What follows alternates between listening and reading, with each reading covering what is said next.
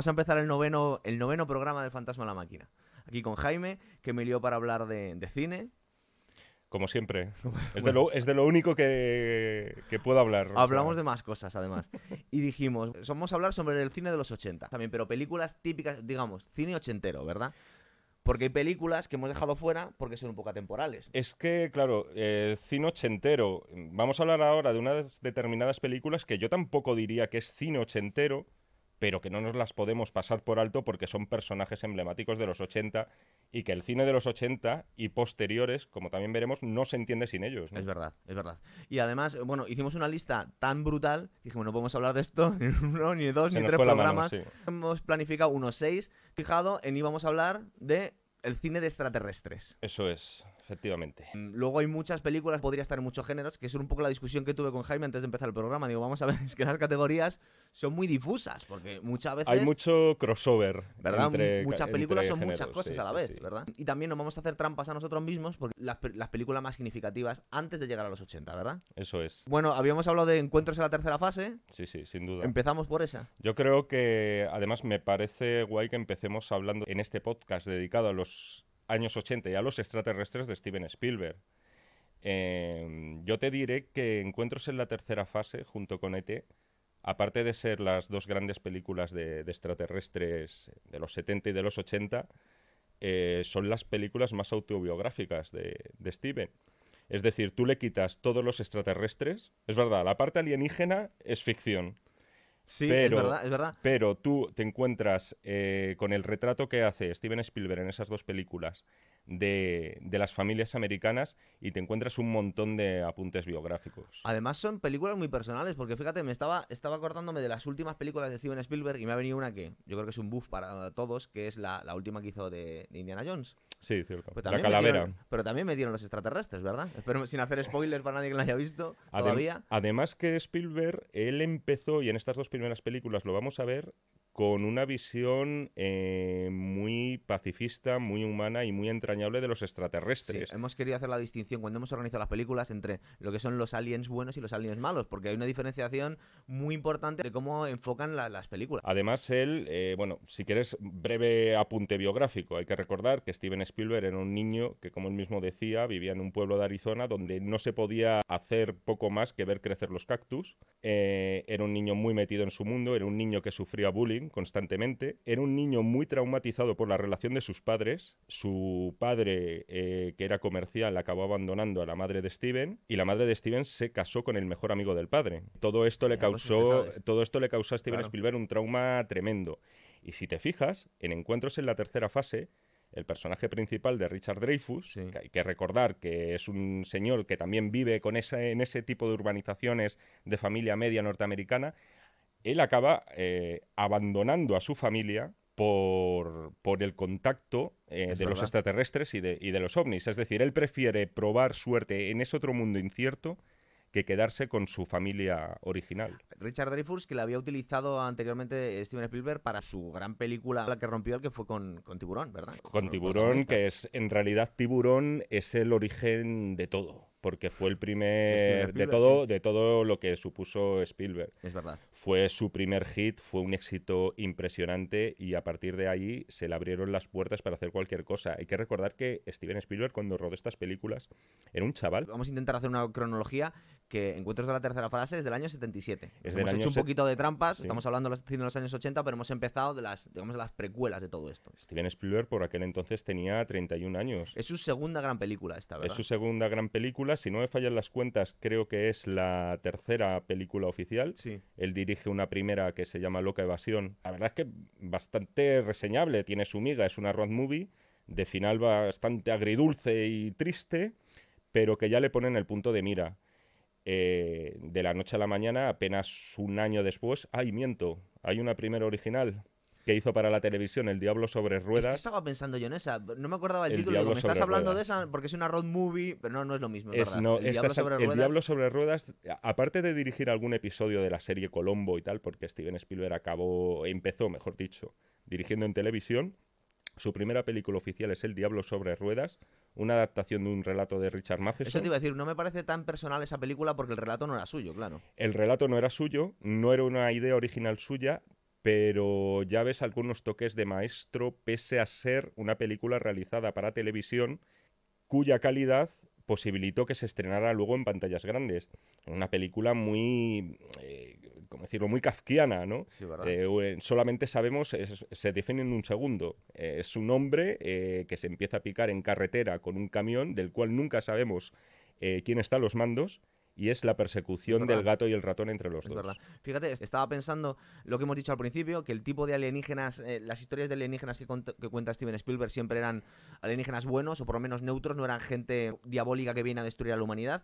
Pero luego estaba pensando, y me lo comentaste tú, de la adaptación del libro de Wells, ¿verdad? En algún momento dado, Steven Spielberg pues cambia de opinión. Sí, pero. Eh, no- pero no sabemos muy es- bien por qué. claro, pero la historia no es suya. O sea, cuando, escribe- cuando él escribe sobre alienígenas siempre son buenos. Sí, pero si Steven Spielberg siguiera creyendo o esa versión humana y pacifista de los extraterrestres, no se metería a adaptar la, la novela de H.G. Wells de la Guerra de los Mundos, que es la peli de la que estamos hablando, eh, porque no le interesaría o consideraría que se sale de su de su óptica, Sí, por de así su- decirlo. del Entonces, tono en el que lo el hecho de que Spielberg eligiera en un momento dado decir, voy a adaptar la ¿Por guerra, qué fue eso? eh, pues a lo mejor Spielberg sabe algo que nosotros no sabemos. ¿Lo has pensado? No lo sé. Hombre, la verdad es que eh, el cine de extraterrestres es una parte muy importante en, la, en el cine de Steven Spielberg, en su... Mira, eh, En su ya que estábamos vamos. volviendo, si quieres, a ese inicio que es Encuentros en la tercera fase, creo que la grandeza de esta película tiene, tiene muchísimos puntos fuertes. Sí. No es de mis favoritas de Spielberg, te tengo que decir, en el sentido de que me parece un, pelín estirada de vez en cuando. Es un poco larga. Lo que Es pasa es que larga. la obra de Steven Spielberg es tan, tan monumental que grandes películas muchas veces pensamos, bueno, pues tampoco es de las mejores suyas, pero claro, es que ha hecho muchísimas muy Mira, buenas. en este caso en concreto, eh, para mí el punto fuerte que tiene es que se acerca a los extraterrestres desde un punto de vista eh, meramente científico.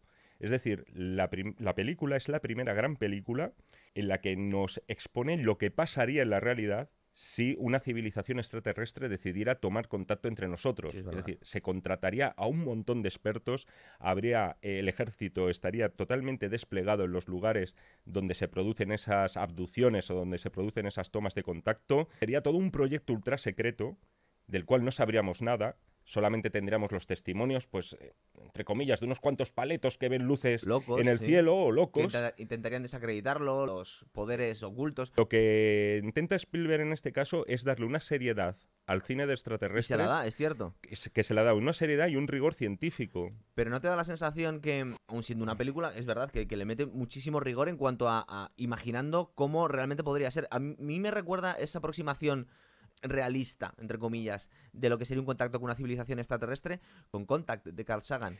Es una, te lo iba a decir, es una de las películas que yo creo que bebe directamente de Steven Spielberg. Es una, eh, podrá gustar más o menos la película. Yo me la vi hace, hace relativamente poco y me parece que no está nada mal. No, no. El lo que es que Carl el Sagan. guion no es de un director de cine, ni un guionista, ni siquiera un escritor, es de un científico, Carl Eh, Sagan. efectivamente, es un científico. Yo creo que eh, a Carl Sagan, yo creo que le debió gustar Encuentros en la tercera fase, que estoy seguro que la vio, porque además es una película que contó con, con muchísima asesoría científica. Hay otra película más reciente que es también un claro homenaje a Encuentros en la A tercera si la fase. yo aquí también. The Arrival, También la, la, llegada apuntada, de Denis Villeneuve, que además en esa película, si te acuerdas, en Encuentros de la tercera fase, este es el segundo punto que quería comentar antes, los extraterrestres se comunican con nosotros de la única forma que pueden o que ellos creen que nosotros les vamos a entender, Aquí es a través de la música, es con la música. en la otra película es a través de símbolos o de Claro, la, contacto visual. la llegada es, aparte de ser una peli súper súper interesante, ¿no? Por lo menos si te, si Sí. te gusta el, el cine de ciencia ficción serio, vamos a llamarla así, en esa categoría, ¿no? Me-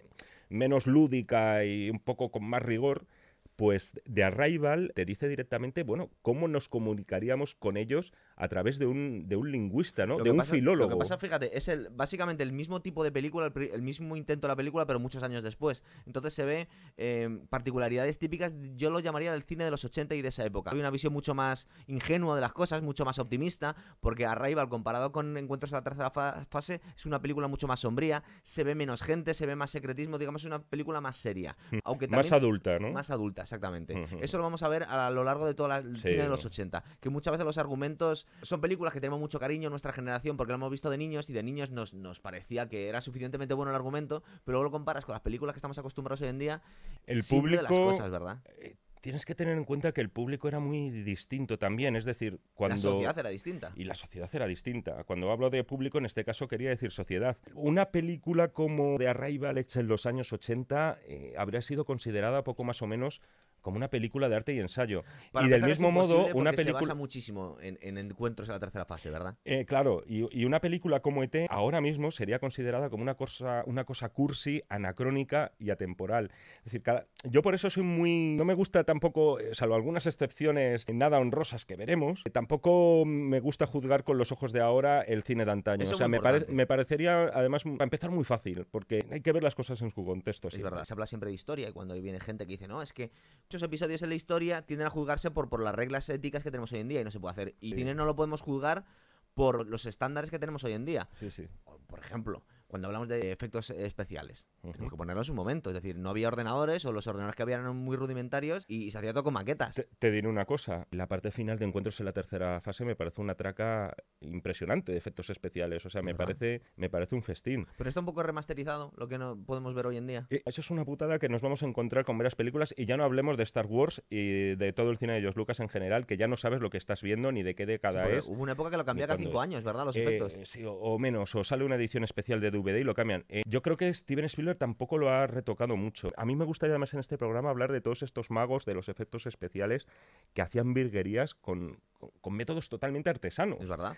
Y en este caso es que contó con Douglas Trumbull, que fue el creador de los efectos especiales de 2001, de todas las maquetas de aquella película de, de Stanley Kubrick. Por lo menos hoy visto el resultado es bastante convincente. Porque para quien no haya visto la película, el hilo argumental de encuentros en la tercera fase, de algún momento determinado empieza a haber mayor actividad de avistamientos eh, extraterrestres. en eh, un pueblo eh, muy similar al que podía vivir Steven Spielberg de niño, se centra toda la acción en una familia, en una familia disfuncional, y por otro lado está todos los científicos que están investigando estos fenómenos. Y en un momento dado es cuando se cruzan las dos historias, pero en realidad la historia es muy, muy simple, es decir, no tiene grandes giros argumentales, encuentros en la tercera fase, que todo tiene que acabar concluyendo de la única forma posible, que es el contacto entre nuestras dos civilizaciones. Es verdad, pero fíjate, me he acordado de paralelismo que has hecho con la vida de Steven Spielberg. Sí. Y que estamos hablando del padre que abandona a la familia por seguir la llamada de los extraterrestres. Pero luego hay, hay otros coprotagonistas que es la madre que vive con el hijo solo, ¿verdad? Es decir, como la otra parte de la familia. Es que, mira,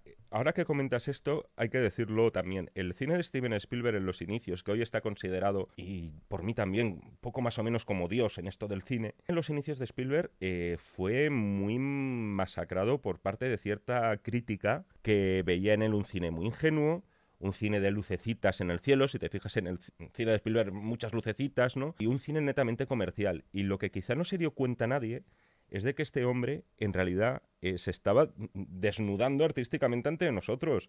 Es decir, él estaba volcando todo lo que tenía dentro. Es verdad que su universo es de aliens, su universo es de arqueólogos, aventureros y demás, ¿no? Es un universo muy fantástico y que enganchó mucho con la gente. Pero es que él en realidad, con esos personajes, con esas ambientaciones, nos estaba hablando de sí mismo. Sí, perdón, nos está contando la historia de su vida. Yo no había caído en eso hasta que me, hasta que me lo has comentado la, historia personal de Steven Spielberg. Fíjate, tenía una curiosidad que apunta la melodía principal sobre la que se, se montó toda la banda sonora y digamos que el fraseo o el riff o la melodía con la que la icónica con la que contactan los extraterrestres, que fue creada aleatoriamente por John Williams y por, y por Steven Spielberg. Es decir, que estaban buscando combinaciones aleatorias hasta encontrar una que les gustó, pero que no estaban intentando componer música necesariamente, sino que estaban que fue una especie de descubrimiento accidental.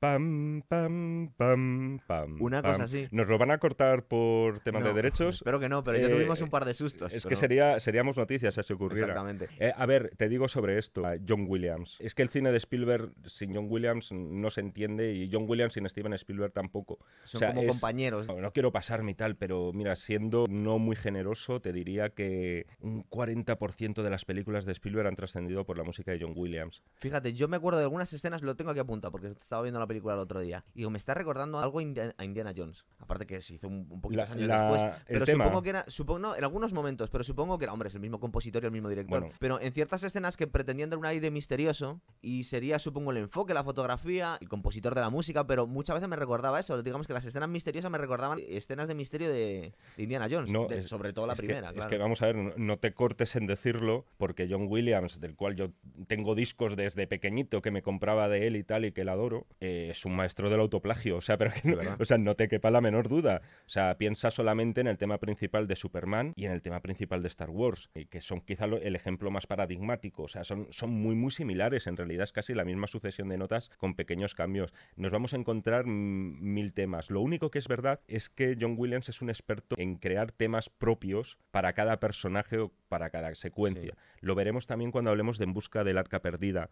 O sea, es un maestro. No es lo mismo la música de aventuras, es decir, la música cuando Indiana Jones está huyendo en el camión, que cuando él está metido en una gruta observando jeroglíficos. Es un experto en, en desarrollar el personaje y los personajes. Porque mucha gente a le ha de la copiado después, muchos compositores que han venido después han venido a, a seguir sus huellas, digamos. Fíjate, tenía aquí apuntado también, que no me acordaba de esa escena, en la que en encuentros en la tercera fase van a la India los científicos y ven ciertos gestos que hacen de dónde ha venido, del cielo. Y claro, yo me estaba acordando del Es templo buenísima. maldito. Por la melodía y por la India también. Entonces, es verdad que el templo maldito tardaría unos cuantos años en llegar. Cuando vamos a analizar varias películas, sobre todo en este periodo, en los de los 80, y muchas veces los directores, aquí hay que destacarlo, que trabajan con su equipo. Es decir, tienen su compositor preferido, su director de fotografía.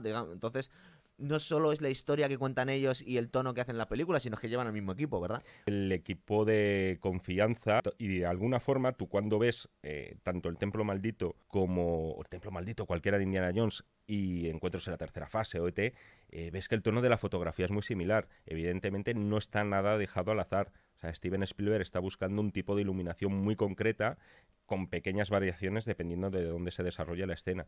Que por cierto, la que acabas de comentar eh, me encanta porque en un momento dado se ve un plano de- diciendo ¿de dónde vino? ¿De dónde lo habéis visto? una escena buenísima. y, una, y un dedo señalando ahí al cielo. Fíjate, eso es un, por cierto, un detallito. eh, cero efectos especiales, obviamente, pero que te acuerdas de él. Que esto es una de las, de las cosas que a mí me gustan de Spielberg. Sí. Que no toda, cuando se le achacaba a él, no, es que es un hombre que echa mano de todos los efectos especiales, mucha quincalla tecnológica y tal. Te encuentras sus películas plagadas de, de detalles de guion, de, de planos eh, colocados en el momento concreto y preciso, que no eso es un maestro, que se te quedan grabados igual. Aparte, eso lo podían decir entonces, pero ahora eh, que se caería la cara de vergüenza. Es decir, que acusaran a Steven Spielberg de abusar de los efectos especiales, cuando hoy en día muchísimas películas básicamente son efectos especiales en las que se tiran delante de un croma los actores toda la película, literalmente toda la película. Mira, hablaremos de esto largo y tendido porque vamos a hablar de unos géneros pues muy, muy géneros, es, Es decir, muy ciencia ficción y tal, pero hay determinadas películas de los 80 que yo personalmente prefiero esos efectos artesanales, prefiero esos especialistas que se estaban jugando la vida De- de- que, lo, de que todo el tema de los importantes. 20 minutos de, bueno, de los CGIs y todo ese tipo de efectos digitales. Fíjate, yo, pero había apuntado una serie de películas que de alguna forma la relacionaba con encuentros en la tercera fase. ET está claro, porque es que de hecho,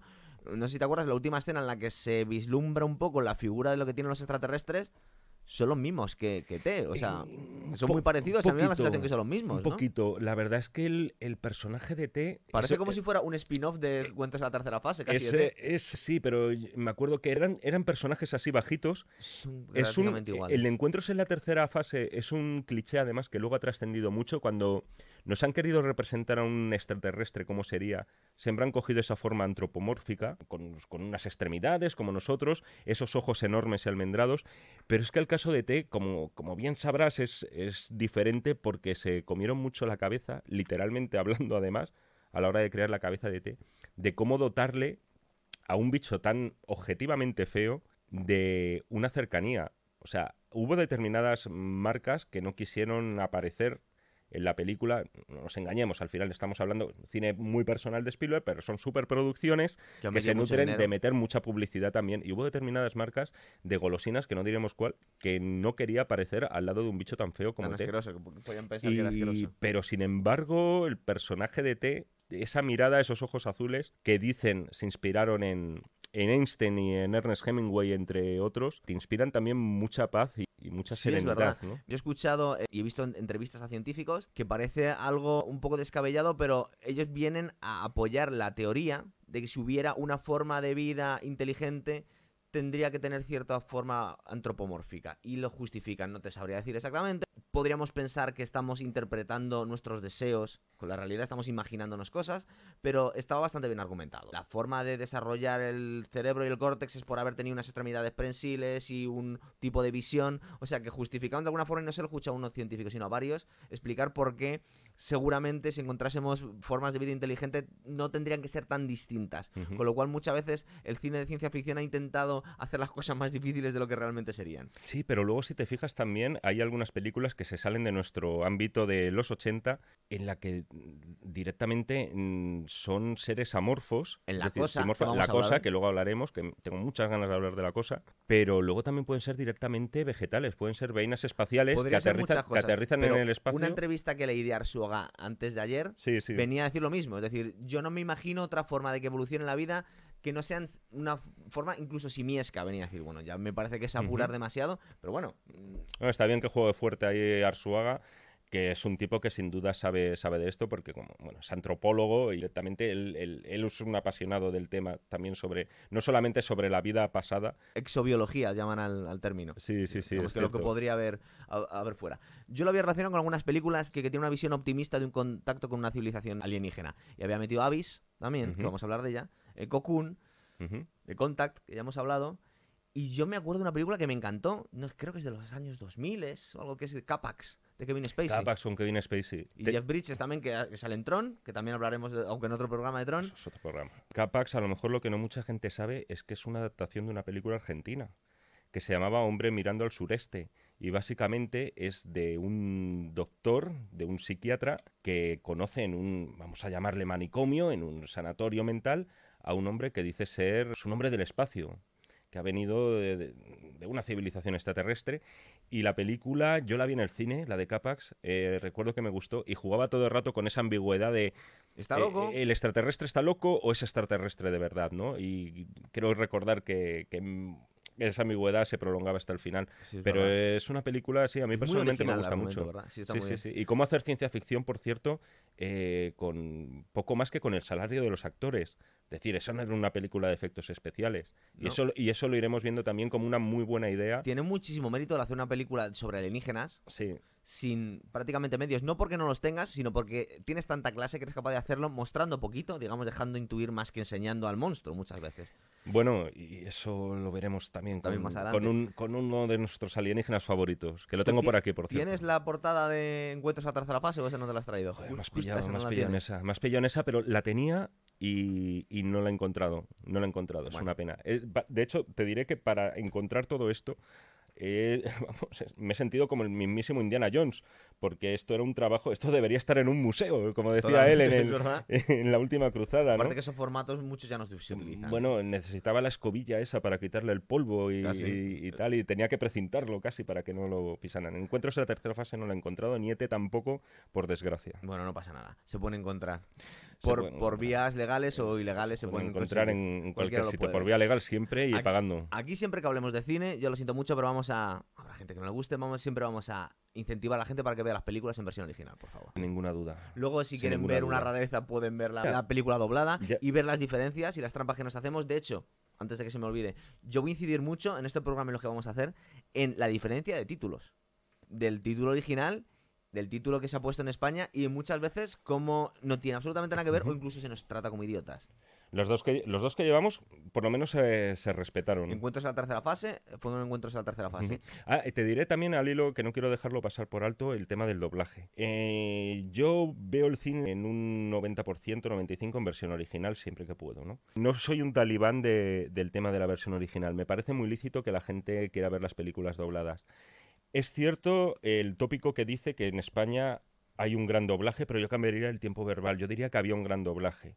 O sea, estas películas de los 80 están excelentemente bien dobladas. O sea, es un doblaje muy bueno. Verdaderamente te lo crees. Yo noto en las películas que he podido ver recientes con doblaje español, eh, sobre todo en la gente joven. No, Es no posible que haya empeorado, eh, ¿cierto? a- a- para mi gusto, ¿eh? es una opinión muy personal, pero para mí ha empeorado muchísimo el doblaje y, y hay algunas películas que es que he salido cabreado del cine viéndolas. Sin ir más lejos, la que ganó el Oscar, Green Book. Sí. la que ganó el Oscar este año, la peli de original. Mortensen. Yo intento verlo todo también. Eh, en este caso me, me tocó así, oye, porque de vez en cuando toca en la vida y dices, bueno, no me va a salir un sarpullido, pero un, un una- un poquito de aquí sí que me salió en la mano un- unas manchas rojas y dije, hostia, esto es por el Yo soy tema un del poco más doblaje". talibán que tú. De hecho, en este caso me da la sensación que el decir que tenemos un doblaje muy bueno es como el país de los ciegos, el tuerto es el rey. Muy pocos países desarrollados que doblen tanto como en España. Es decir, creo que es en Italia y en España. En, Eh, en el norte de Europa En, la en gente Francia, sabe pero- no, pero en Bueno, bastantes, o sea, en, Fra- en Francia se dobla también y vamos, los, no En vamos a dar... Escandinavia no, ¿verdad? ¿El qué? En Escandinavia no. En todos los países, no, los bilingües. países nórdicos ninguno y yo te diría que en Centro Europa tampoco y en Europa del Este tampoco. Y además, parece una tontería, pero es algo que impacta de forma decisiva a un país. Un país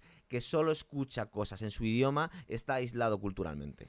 No, y atrasado culturalmente. Es decir, si estás esperando no solo a que te doblen las películas y estás en manos de lo que quieran hacer eh, los dobladores, que muchas veces te cambian un poco la obra original. Te acostumbras a la gente a no escuchar muchas veces música en otros idiomas, literatura en otros idiomas, los libros los suelo leer en, en español, pero digamos que también nos estamos perdiendo algo. A mí me da una envidia tremenda cada vez que conozco a alguien de Europa del Este aquí en España que por motivos laborales o por motivos de estudios tiene que estar aquí y ves que al mes es que está hablando contigo de tú a tú, cara a cara. O sea, Esa idioma. superioridad que tiene, por ejemplo, el español, que es un topicazo, pero lo dicen a veces con los portugueses, los portugueses saben idiomas mejor que nosotros porque no doblan las películas, es decir, es nuestro Mm. país vecino y están acostumbrados a ver O sea, yo no prohibiría el doblaje. O sea, te quiero decir, me, me parece una profesión bastante, me parece una profesión bastante bonita, Yo bastante difícil, que cada uno elija. Yo tengo muy claro cómo quiero ver el cine. Sí, pero y para yo- mí las películas de verdad son eh, las de versión original. Es decir, la interpretación. eh, antes la hablábamos mitad de la a- obra, antes ¿verdad? hablábamos del porcentaje de cuánto podía ser la música y tal. Yo no me atrevería a juzgar una actuación si no la he escuchado originalmente. Es cierto lo que dices, eh, sería mucho más beneficioso que tuviéramos eh, el, cine en versión original, que no existiera el doblaje. Posiblemente. A mí es que es una profesión que, para empezar, me da envidia. Es decir, a mí no me son actores frustrados muchos a mí, de ellos. a mí me encantaría, no, hay de todo. A mí me encantaría el, el vivir doblando películas. O sea, me parece una profesión maravillosa, sobre todo ya cuando le, cuando le coges la mecánica. No voy a echar pestes del doblaje. Creo que me puedo permitir el, el pequeñísimo lujo de decir que veo una película doblada y no se me caen los anillos por eso. Hay determinado cine que puedes ver perfectamente doblado. Ahora hablando de los anillos, yo creo que El Señor de los Anillos, eh, películas de a- a- Las típicas Avengers, películas de acción. a veces lo superan a los actores. Es posible. Yo prefiero la voz de Ramón Langa doblando a Bruce Willis que la voz de Bruce Willis. O sea, te lo reconozco ya. Me parece, es me parece que la voz sea mejor, pero estás perdiendo. Otra cosa es el respeto que tengamos por el talento que tenga Bruce Willis como actor, pero estamos perdiendo matices seguro de la actuación. Yo, incluso en, en- incluso en la actuación de Bruce Willis seguramente hay cosas que se No, nos sí, escapan Bruce. Willis no es mal actor, pero eh, te hablo de una cuestión meramente estética, ¿eh? No me meto en temas Sí, de matices de Que la actuación. voz de Ramón Langa sea La, mejor que la la, de voz, Bruce la Willis. voz de Ramón Langa es que me parece eh, infinitamente mejor que la de Bruce Willis. Ricardo Solans, que es el que ha doblado a Robert De Niro, Al Pacino, a Sylvester Stallone, es el famoso abogado. Cual- cualquiera que escuche Eh, a es un- Stallone es y, un- y a Robert De Niro saben que no es la misma voz que tienen. Y de hecho, yo No. que soy muy fan de Stallone, Stallone tiene un chorro de voz que ya quisieran muchos actores. Es decir, y, y tiene una voz muy varonil, muy, muy de macho alfa, que no tiene absolutamente nada Lo que ver con la que, que le ponen. eh, lo cierto es que muchas veces se le acusa en Estados Unidos de que no se le entiende al hablar. O sea, cuando parodian a Stallone, Sí, es una porque por, voz- por, un- por daños que tuvo cuando nació, que eh, contaban que tuvo una lesión en un nervio y por eso tiene la cara aún- así. La voz de tiene una voz muy grave, tiene una voz muy fuerte. Otros actores que tienen una voz muy característica, Vin Diesel, Vin Diesel, que es un actor de, de películas de acción venido a menos, tiene una voz, es increíble la voz que tiene ese hombre. Eh, Arnold Schwarzenegger no eh, da la misma sensación si no le escuchas el acento austriaco profundo que tiene, es decir, es parte de su actuación. Pero, también. en fin, la actuación de Schwarzenegger. Schwarzenegger hace muy bien lo que hace. Cómo vocalice o hable Schwarzenegger, a mí te, te confieso que me importa bastante poco. O sea, yo personalmente prefiero escuchar a Constantino Romero. O sea, hablando de verdad te lo digo, ¿eh? O sea, no. eh, del mismo modo que Robert De Niro sí que quiero escucharle, Al Pacino sí que quiero escucharle y tal. Hay determinados actores que, que E- creo que su en- fuerza. ese actor en concreto que les caricaturiza. Es decir, suena un poco de coña el, el actor que dobla a Robert De Niro, que, roba, eh, No que dobla a. Silvestre Stallone y, y que dobla al Pacino. Nos hemos acostumbrado. A mí no me parece No, serio. no, todo. no, no caricaturiza, quizás es verdad que eh, hay un problema, y es que cuando el actor de doblaje lleva doblando a, a las mismas personas durante tantos años, coge unos tics y al final te da igual que ese personaje esté interpretando a un expresidiario, como hacía Robert De Niro en Jackie Brown de Tarantino o esté entrevistando a un paria o esté doblando a un paria como interpretaba, por ejemplo, la chica del gángster, que hacía Robert De Niro también. Es verdad que se cogen eh, ciertos matices, pero por ejemplo, Robert De Niro no te lo voy a defender, pero el tema de Schwarzenegger a mí me parece a mí me parece guay la voz de Constantino. Te lo digo completamente en serio, ¿eh? No es lo mismo, no es lo mismo. Igual yo he visto más películas en versión original de Arnold Schwarzenegger. Es, es, es, mm, no es lo mismo. No, no, que- no, que no es lo mismo, no, no te lo discuto. no, ya no es que sea mejor o peor, sino que nos estamos perdiendo matices que le hacen característico a Arnold Schwarzenegger. Eh, ¿Tú quieres dejar ya Encuentros a la tercera fase? Pasamos a la siguiente precuela del cine de extraterrestres de los 80. Pasamos a ET directamente. Eh, Alien, va antes. Eh, ¿Qui- ¿Quieres va- hablar de va Alien? Antes, efectivamente, año 79, cierto, cierto, sí, sí. Eh, Podemos hablar de Que por cierto, A... Habríamos acordado no, antes de hacer el podcast sí. que íbamos a hablar un poquito de, la secuela, las íbamos a encauzar. Pero el, subconsciente te ha traicionado y has metido ET cierto. justo como, como secuela de, Pero de, porque tengo, la sí, pero porque tengo la manía de enlazar autores, pero y mira, porque, como te he dicho, el bicho es muy parecido. venga, pues eh, vamos a ir cronológicamente, me parece Bien, vamos a hablar de Alien, que es del año 1979. Por cierto que, en este caso, Sí, tenemos aquí. ya. tenemos este pedazo de carátula original y el octavo pasajero le pusieron Fíjate, en España. Yo, fíjate, yo me lo primero que te iba a hablar es de eso. Es decir, ¿qué necesidad hay? Si Alien se llama en Estados Unidos, eh, estás eh, dejando que la gente pueda jugar. Es como cuando hacemos una canción o un poema. Es decir, deja que la gente interprete las cosas como quiera. No le tienes que dar las cosas masticadas. Eh, te- ¿Por qué le tienes que decir que, hay un pasajero que es el octavo en el título? Joder, va a parecer que, que te voy a querer llevar la contraria todo el rato. Y no, y creo que No no, voy a hacerlo. razón y siempre, creo que no voy a hacerlo porque si no, es que nos. Sobre todo porque nos desviamos del tema. Bueno, al final la película ha trascendido como Alien. Nadie la conoce ya como el octavo pasajero. A mí lo del octavo pasajero me hace gracia. Me llama la atención. ¿Cómo que el octavo pasajero? Hay siete. ¿Están contando el gato como el octavo pasajero? Pregunto, ¿eh? No lo sé. ahí. Digamos que es un poco. Realmente aquí no tiene Efectivamente tanta cuenta, importancia. cuentan el Es, gato ver- y hay es ocho. verdad que aquí no tiene tanta importancia. Pero hay un tonillo, es ser un poquito condescendiente con el, con el espectador Sí, a la hora sí, de explicarle sí. las cosas y cuando le explicas en un subtítulo al, al espectador español una cosa que al americano y al universal no ha habido necesidad de decírselo, yo ya empiezo a sospechar. También te digo que el octavo pasajero no explica nada, ¿no? Es decir, se No. queda ahí, el octavo pasajero. Dices, ¿el octavo pasajero de qué? Pero en Alien 2 es Aliens en vez de Alien. Sí. No había que poner el regreso en el original y lo pusieron No, también. eso, eso me parece muy cutre. Es- en eso te doy la razón. Sí, Entonces, sí, que estoy hablando de la secuela. Aliens eh, el regreso es absurdo, porque Mira. además eh, James Cameron ahí quería decir, no quiero llamarla Alien 2, porque aunque- si no... mucho- hoy en Porque día si lo no va, mucho va a aparecer, Alien 2, ¿es verdad? claro, va a aparecer una... Hay un Alien 2, pero bueno, también hablaremos de eso, Vale. pero no es oficial. Básicamente es Alien, te lo dice ya bastante el título, y luego Aliens porque hay más de uno. Y ya está. ¿Por qué más de uno? Y porque James Cameron en este caso quería hacer una cosa total... O sea, es decir, es el universo Alien, pero vamos a hacer algo totalmente distinto. O sea, no queremos... No tiene que ser una continuación como tal. Pero bueno, vamos a empezar. Si Vamos quieres, empezar, vamos con es Alien, el octavo pasajero, Vamos a ver. Es que es una de las de- grandes obras maestras del cine de Scott. ciencia ficción. Ridley Scott, que digamos que es la primera película importante No. de Ridley Scott. Él triunfa mucho con una película anterior que mola mucho, la recomiendo a la gente, que se llama Los Duelistas.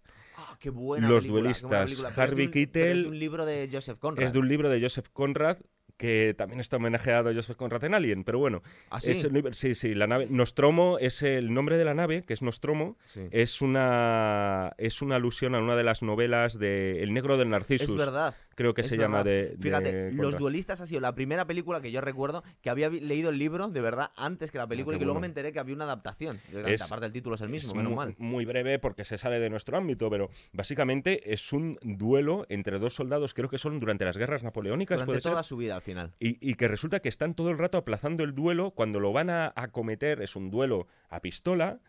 eh, no, esa, perdón, esa espada. Sí, Es un duelo de sables, espada, es- un en duelo la- de en sables, los- sí. en las guerras napoleónicas. Las guerras napoleónicas y siempre ocurre algo que se interrumpe el duelo, se prolonga a lo largo de muchísimos años, quizá 20. Entonces, Bueno, pues seguimos. Estamos hablando de, de Alien. Fíjate, yo aquí te, te voy a hacer una reflexión. Tú me interpretas las películas bastante mejor, obviamente.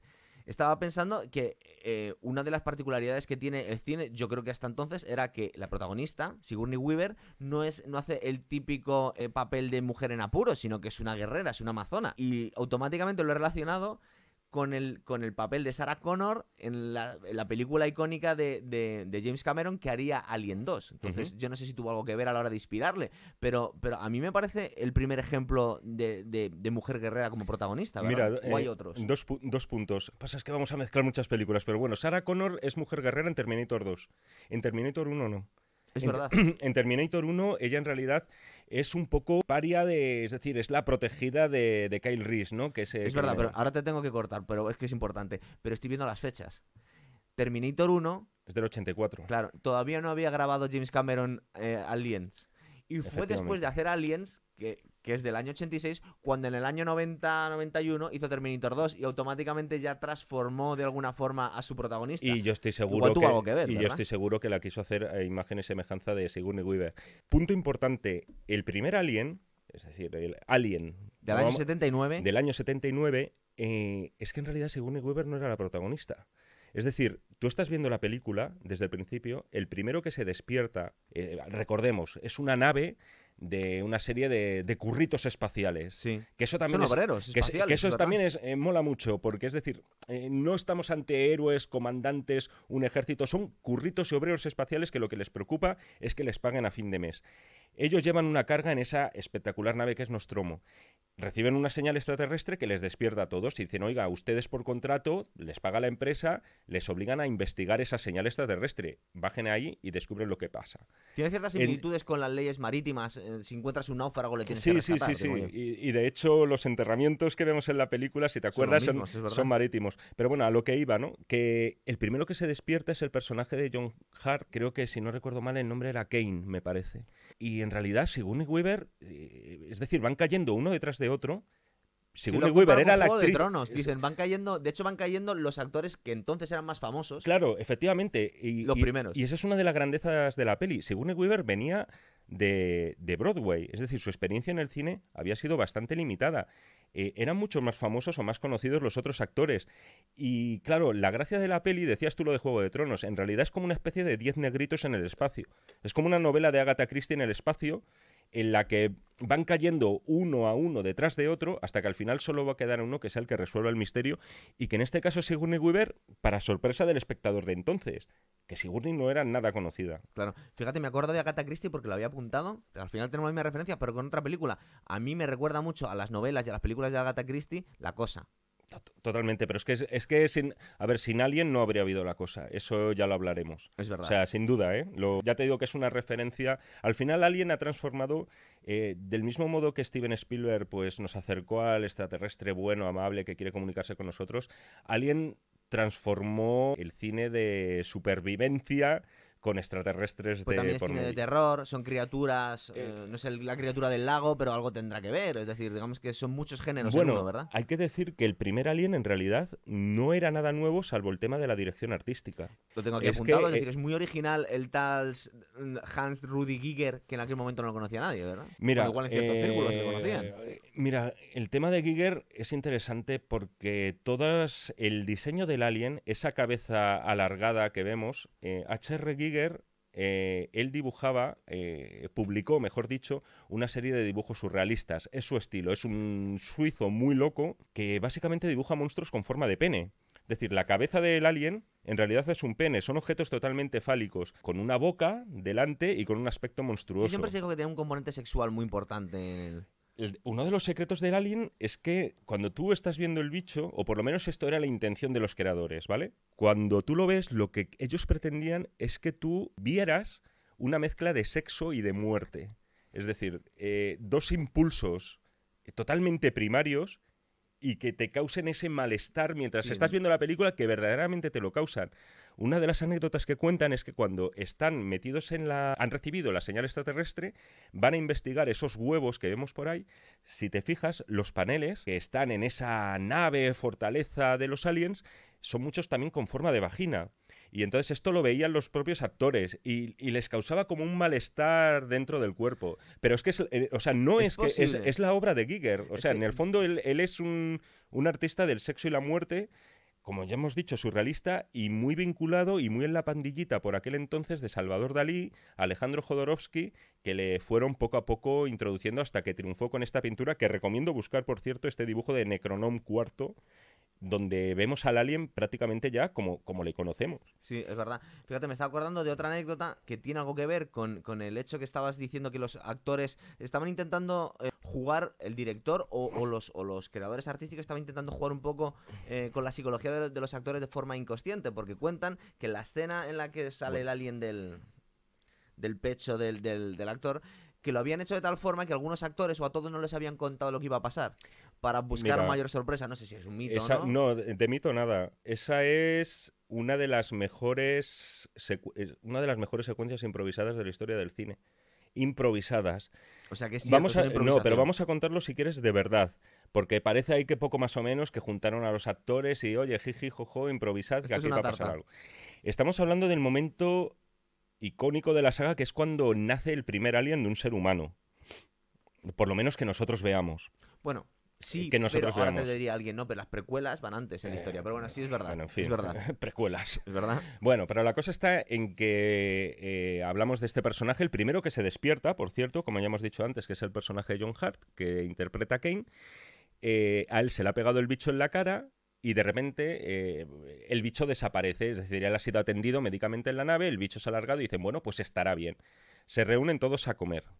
Y en ese momento empieza a sufrir una serie de convulsiones. Eh, si te fijas en, el, en sus compañeros, eh, empiezan a actuar como si no supieran qué está pasando Es verdad. y el alien le explota del pecho, provocando una lluvia de sangre, hay que decir. Varios chorretones caen. Los actores les habían dicho, van a hacer el alien, va a ocurrir algo, eh, este hombre va a sufrir una serie de, de espasmos y tal, pero no les dijeron más. No les dijeron que los chorros de sangre iban a salir disparados. Para mí, esa secuencia, el momento donde se ve esto a la perfección es cuando a Verónica Cartwright, que es la otra chica, aparte de Sigourney. Weaver, que interpreta a una de las tripulantes, le cae un chorro en la cara. Ella no tenía ni idea de que le iba a caer ese chorro en la cara. Y la reacción que tiene la actriz en ese momento es de una realidad. O sea, te crees. Es que, es que es muy real. O sea, tú imagínate que estás tranquilamente y alguien te tira un chorro en la cara. Tu reacción es primero de, de- de sorpresa, de impacto o de horror, ¿no? Sí. En ese momento. Y, ¿Verdad? y- y la verdad es que dota esa escena de una naturalidad que a mí aún hoy me sorprende. O sea, me parece fuera de su tiempo, muy adelantada a su tiempo. Donde estamos hablando de, de adelen- de estar adelantado a su tiempo. Cuando Esto ya lo habíamos hablado más veces, aunque no estábamos hablando de cine en concreto. Cuando hablamos de, de ciencia ficción, siempre se suele decir que es el género que peor envejece. Porque estamos, normalmente son, eh, estamos teniendo una visión futurista, muchas veces optimista, pero sobre todo futurista de las cosas y están hechas con la tecnología del momento. Entonces, cuando ves a Alien, eh, que también pasó con Star Wars, porque entre las secuelas, precuelas, lo que estamos hablando muchas veces nos es Sí. complicado seguir el, el hilo cronológico. Pero claro, en, en Alien se supone que estamos hablando del año 2000, no me acuerdo la película de que hablan, pero en 2000 muchos. No sé, no sé si tiene fecha, alguien, por cierto, de fecha de que en la primera es posible que no, pero seguramente en la 2 Luego las en la otras 3 sí te hablan de los de algún 2200 momento. o Exactamente, 2300. Estamos hablando de unas pantallas de tubo y unos ordenadores que son totalmente risibles hoy en día. Bueno, claro, ellos, eh, si te acuerdas, eh, todos los consejos y todos los mensajes que reciben es a través de una gran sala de ordenadores que ellos se refieren a ella como madre, como mother. Que en realidad es como un modem. Eh, sí, Lo lo que pasa es que es un cuarto enorme de lucecitas. Eh, todo eso es inevitable que envejezca mal, es verdad. Pero también es verdad que el diseño de producción de la película, la nave en sí, las compuertas, lo- los cuartos donde están ellos, las zonas de turbinas, ¿no? Y las zonas mecánicas, eh, a mí me parece que han envejecido bastante bien. Bueno, en realidad es cierto, lo que estamos hablando que es de una película del año 79. En el año 77 40 añitos de película, ¿eh? en- Hay que claro, recordarlo. En el año 77 había aparecido la, la película del espacio por excelencia, que era Star Wars. Entonces, de alguna forma, aunque estamos hablando de cosas- historias completamente distintas, hay ciertas comparaciones inevitables. Es decir, eh, por ejemplo, cuando hablamos de Star Wars y vemos la, cómo han contado la historia, que lo que, cosas que pasó antes y las cosas que pasaron después, han intentado incluso justificar por qué tenía el aspecto que tenía una cosa en épocas que habían pasado antes o después. Es decir, por qué la estética y por qué las televisiones y por qué, digamos, las pantallas eran en, en 20 años después de plasma ya y, y 30 años antes no habían sido así. Y en, y en Alien lo podemos ver. Yo sé que no debes, por lo que me has dicho antes, no debes tener mucho cariño a las, a las precuelas que han hecho. No, mira, te diré que eh, el primer Prometheus, en el- que son las eh, precue- intento de precuelas, porque luego Ridley Scott ha dicho que era un universo, ha sido como muy ambiguo con eso, pero te diré que del primer Prometheus, que me lo pasé bien la primera vez que la vi, luego ya le he visto mil fallos, pero me gustó mucho que respetara eh, toda esa parte tecnológica Claro, del es es primer Alien. importante, eh, Eso lo hizo muy bien. un poco la estética, claro. Eso, eso me gustó, sí, porque si no se llega, llegas al síndrome de George Lucas, que es básicamente ambientar una película eh, 40, 50 años antes de la original y que el mundo sea mucho, Mucho más, más complejo, moderno. más Eso. moderno y más tecnológico. Es. Lo cual es bastante absurdo y, y demuestra cierta megalomanía que se da de bruces luego con la película. Es cierto. Luego, otra curiosidad que había visto yo aquí es que no había visto hasta entonces eh, la figura de androides inteligentes que son humanoides. Mm, Es decir, Muy bueno. porque Lo estaba relacionando con el año 77 Star Wars. En Star Wars los robots son robots, digamos, son mecánicos. Sí son inteligentes, pero aquí a mí me recuerda, aunque en ese momento... mm, cuando ves la película en sí no están intentando hablar de eso, pero eh, yo cuando vi la, la película, la primera impresión que me daba es que estaban hablando de una especie de, de ser humano clonado o modificado genéticamente. Y luego lo que pasa, cuando le abren por dentro, Son cyborgs. son cyborgs. Son cyborgs. Mira, ya que lo comentas, se nos va a los 70, pero a mí los 70 también me encantan. Y Estamos en hay, los 70 todavía. y hay- es cierto, estamos a- muy a finales, pero hay una película, creo que es anterior, que por el título te sonará mucho, que es Westworld, Sí. Y que aquí en España, y esto te va a gustar todavía más, la llamaron Almas de Metal. Eh, es un parque de atracciones futuristas. La gente que ve la serie del HBO la conoce porque la serie de HBO es una adaptación de esta película que dirigió Michael Crichton y que Dirigió películas. dirigió, la peli- dirigió un par de películas Michael Crichton basados en guiones propios o novelas propias. Qué crack. Y esto era un parque. Y esta, y esta película. eh, envejecido regular, pero mola mucho porque es un parque futurista en el oeste, ambientado en el oeste, donde Jules Briner Sí. Me acuerdo. se reinterpreta el papel de los siete magníficos y él es en sí mismo un robot eh, humanoide. Entonces, eh, joder, ahora pensándolo y digo, joder, más robots humanoides, eh, ese es el primer precedente que se me ha venido a la cabeza. Yo la el- digamos que la primera referencia cronológicamente donde, donde recordaba eh, seres humanos que parecen seres humanos, pero luego en realidad no lo son. Eso es, Es una sí, sí, especie de sí. seres avanzados. Es curioso porque eso hemos visto en las precuelas y en las películas que hicieron después, en las, en las secuelas que hicieron en Aliens, perdón, en, en Alien 3, que mm, no se acababa de, de quedar muy claro la humanidad de estos seres artificiales, ¿verdad? Porque para mí son bastante importantes en, la historia. No está muy claro, da la sensación que son semimáquinas. Eh, si tienen realmente sen- sentimientos propios, eh, Es- conciencia propia. Yo creo que se pillaron mucho también el tema de las leyes estas de la robótica de Asimov, ¿no? es posible. De la primera norma es no dañar nunca a un ser humano, porque estamos hablando de robots a priori, luego vemos en las pelis que no, pero a robots a priori que son serviciales y que están para servirnos, ¿no? Como una especie de, de mayordomos hechos de, de bits. La primera norma es mm, no herir a un ser humano y creo que las otras dos normas es no se puede, ninguna otra orden puede contradecir esta primera. etcétera, ¿no? Entonces Tanto yo con creo que- acción que, como por omisión. De todas formas, Algo se así, dice sí, que sí. todavía hoy en día los robots quieren implantar esas, esas normas. decir, Hombre, es- es, es- es lo suyo porque si no acaba la cosa como Terminator 2, Exactamente. cobran conciencia de sí mismo Skynet y estamos todos eh, perdidos. es posible. Sí, pero bueno, si quieres pasamos a Aliens 2, no me importa, ¿eh? Bueno, Entonces, ahora estamos saltando a los 80, estamos yendo al año 86. Estamos hablando de cómo un director. Tampoco tenemos que comparar, porque a quién quiere más, a papá o a mamá, pero eh, en, en- en cierto momento ha tenido más éxito incluso James Cameron que Ridley Scott, por lo menos en un momento determinado de, de su No, carrera. no, no, bueno, que, que más éxito comercial que Ridley Scott, sin duda. Claro. O sea, pero sin duda, James Cameron ha, ro- ha roto registros. Es un director muy peculiar que cogió una historia de un director bastante potente, ya hecha, y le dio un giro completo. Era un camionero canadiense, no sé si sabías esto. Era un tío que conducía camiones siendo muy jovencito y que un día viendo Star Wars se queda tan flipado que lo que decide es hacer cine. Es decir, eh, él quiere hacer cine. Está mirando todo el rato de reojo a Steven Spielberg. Él empieza como especialista en efectos especiales. Hace trabajos bastante olvidables para algunas películas que no tuvieron ningún tipo de recorrido comercial. Da el pelotazo con el primer Terminator, del cual ya hablaremos. Y ese pelotazo le sirve para dirigir una secuela de Alien que tardó mucho en hacerse. En realidad no estaba muy claro si alguien quería hacerse cargo Creo ya de una un- película que ya era un un clásico. cambio de estudios o algo, eh, porque luego Ridley Scott se ha, ha mostrado interés por, por seguir la, la saga. De hecho, ha, seguido haciendo películas de Alien cuando James Cameron se ha olvidado. Es decir, James Cameron dio su, su- su sello original para esta película, pero luego se olvidó de la franquicia, vamos. Entonces, yo había apuntado una serie de detalles en las que tú me puedes eh, desarrollar. Primero que estáis viendo actores como Michael Biehn, que, que sale en Terminator y que se lo trae para... Bueno, y Bill Paxton, se los trae siempre... Son como parte de... Son de- como de- su equipo. ¿no? Exactamente. Son su troupe. Y le da un toque completamente distinto, porque si una podríamos llamar que es un cine de, de extraterrestres, pues cine de terror y claustrofóbico, Alien 2 podríamos decir que también es cine de acción, ¿verdad? Entre otras No, muchas es que es, otras cine, cosas. es que es cine de acción puro. O sea, mira, si la primera película estábamos hablando casi de, un, de una novela de Agatha Christie eh, en la que el asesino no es ningún eh, noble, ni ningún aristócrata, ni ningún mayordomo,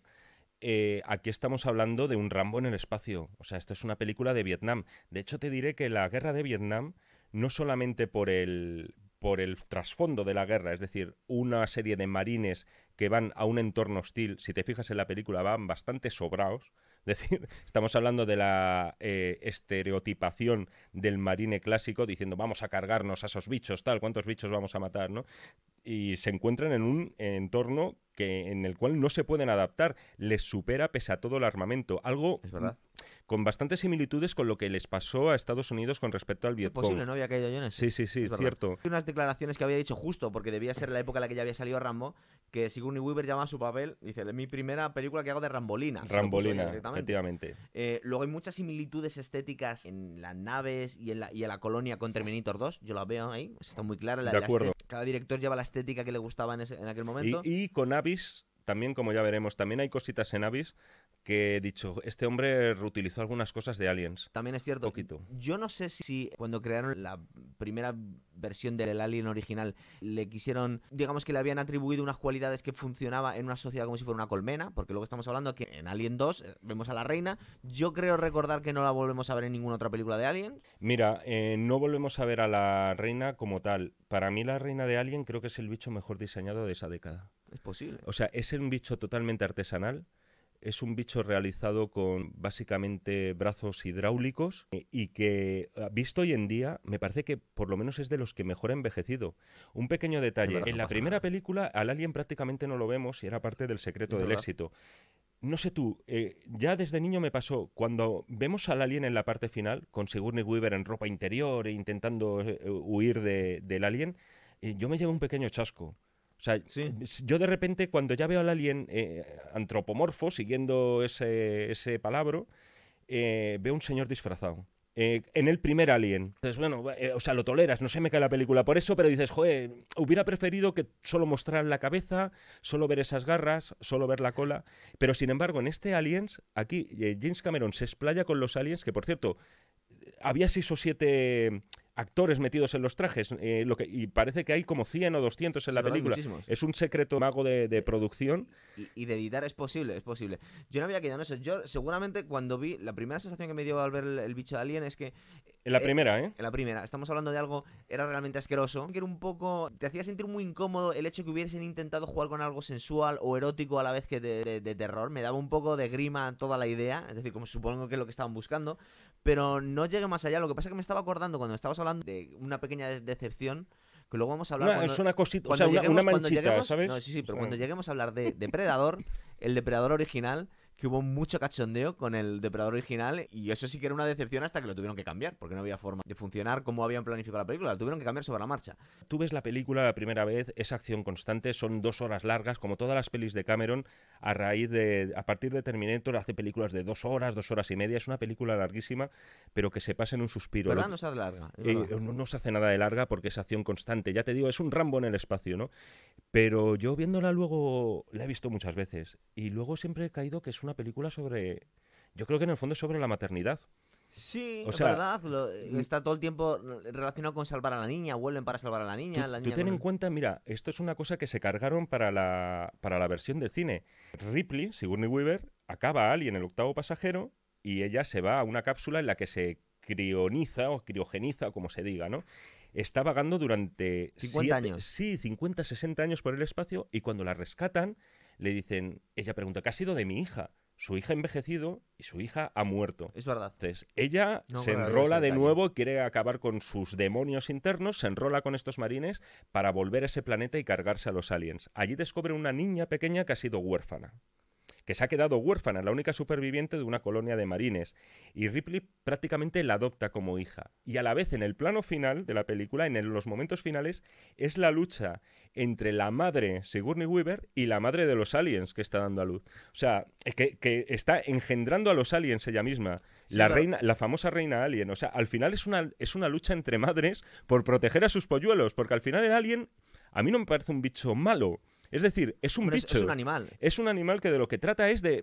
De sobrevivir, Lo único que sí, quiere es reproducirse. Te lo voy a hilar muy bien con lo que estaba pensando yo ahora mismo. En esa película, digamos que quede un poquito claro cuál es el ciclo biológico de la criatura. Luego se lo han... Sí, claro, claro, pero se ve más o menos cuál es el ciclo biológico. Es decir, es una especie de, de bicho que se engancha en, el, en la cara del, Que nace por de un- huevos, de un, huésped y, que, y- que es vivíparo, o sea, y nace... te pone un parásito y sale. La abeja trabajadora, que es el... El facehugger, que lo llaman. No, el facehugger sería el, el bicho que te, que te El- el- engancha. bueno, sí, exactamente, sí. Luego sale la larva, Lo que ¿no? sale la, la larva, que es digamos que es el alien propiamente dicho, y, y sabemos que hay un- una reina que es la que pone los huevos que vuelve a poner más facehuggers. Es decir, ese Exactamente. parece que es el ciclo biológico del alien. Nos lo explica, nos lo explica James Cameron. No sabemos si le preguntó a Ridley Scott o le hago lo mismo la opinión de Ridley Scott. Pero luego estoy pensando en las secuelas que ha hecho Ridley Scott, que ha intentado como desdecirse, de- porque no hemos vuelto a ver a, a la reina, y habla como que el alien era una especie de modificación genética que habían utilizado unos hombres em, que habían estado antes que los humanos. La mezcla que había salido, que era la criatura esta, que, que era una cuestión alienígena,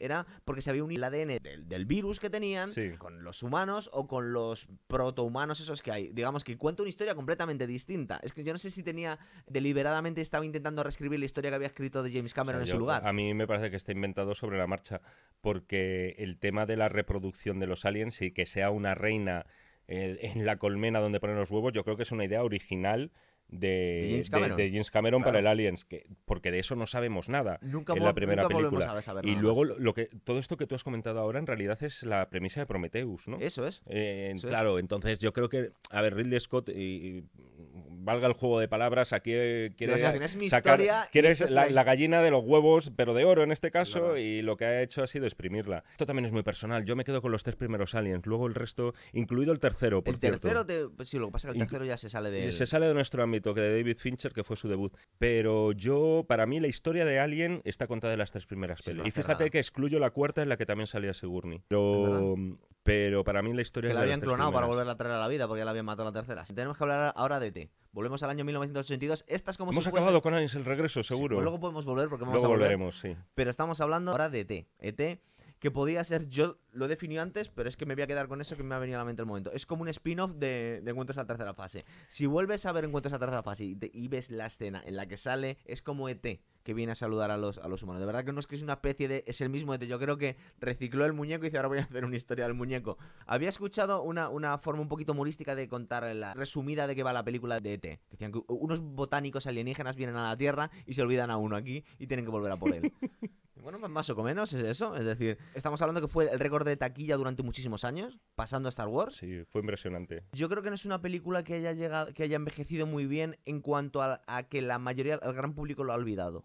Esta película, ET. ¿Que lo ha fue- olvidado? Fue, fue muy importante en su momento. Vamos a ver, los aficionados al cine sí, obviamente no nos hemos olvidado de ET. Pero yo creo que en los cinófilos de pacotilla no conocen ET, muchos de Es ellos. probable. Ha quedado hasta cierto punto en el olvido una película que fue la más vista durante muchísimos años. Lo que pasa es que te tiene, tiene la virtud de, de ser una historia muy, muy universal. Sí. Yo si te dijera que ET es una película de un ser que baja de los cielos, que le dejan, eh, que empieza a predicar un mensaje de amor y paz, que comienza a hacer milagros, es traicionado por nuestra especie, muere, resucita y vuelve a ascender a los cielos, creo que todo el mundo sabe de quién estamos hablando en ese momento. Parece que hubo una escena muy polémica en cuan- cuando, salía de la ducha con una especie de toalla que, que daba la sensación que era un Cristo. Hubo grupos religiosos que se quejaron realmente que creen que se estaban riendo de... No, yo creo que, mira, eh, Steven Spielberg es judío y es una persona religiosa, pero como tú bien sabes, según el- ellos no, el Nuevo Testamento no lo, lo tienen como un capítulo más de no es para ellos especialmente relevante. Pero es Jesús, bastante respetuoso Steven Spielberg con la figura de Jesús, Jesucristo. Jesús fue un profeta más. Lo que pasa es que ellos todavía esperan al Mesías. Es. De alguna forma. Y ET, eh, al final, es un mensaje de amor, de paz, de cariño, de concordia, que era lo que estaba buscando Spielberg. Por cierto, esta teoría que me encantaría decir que es mía, en realidad circula desde que se estrenó la película. Sí, sí, sí. Y Spielberg nunca, ha dicho, Spielberg nunca ha dicho, estoy haciendo una película sobre un Jesucristo del espacio.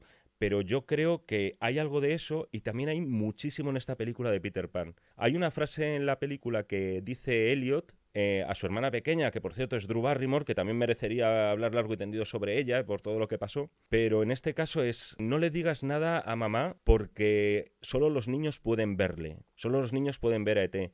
Eso es totalmente Peter Paniano, que al final es lo que es Spielberg, un Peter Pan grande, loco por el cine que se ha dedicado a contar su vida. Y les lleva a su, a particular nunca jamás, ¿no? Este Peter Pan eh, a los niños, ¿no? Ese mundo de fantasía donde las bicicletas pueden volar. Yo creo que Peter Pan, Jesucristo y el propio Spielberg. La vida de Spielberg son los tres ingredientes que hicieron de ET un éxito. Que si te fijas, por cierto, los efectos especiales en ET son súper secundarios. Sí, pero el muñeco no ha pasado bien la. el paso muñeco tiempo, ¿eh? hay planos, la cabeza es animatrónica. Eh, te Se ve diré- un poco plástico. se ve un poquito plástico, no te voy a decir que no. Y te diré también, y solo por ponerle pegas, ¿eh? por poner alguna peguita, que es que si no, esto es muy aburrido. La nave de T nunca me ha gustado. La nave de T siempre le he visto una esfera. Era parecida. Era una esfera parecida a feísima. No, no, no, no estoy de acuerdo. Las Las naves de encuentro en la tercera fase son majestuosas. No puedes decir que exactamente de qué forma son. A mí si me dices dibuja la nave de encuentros en la tercera fase, soy incapaz.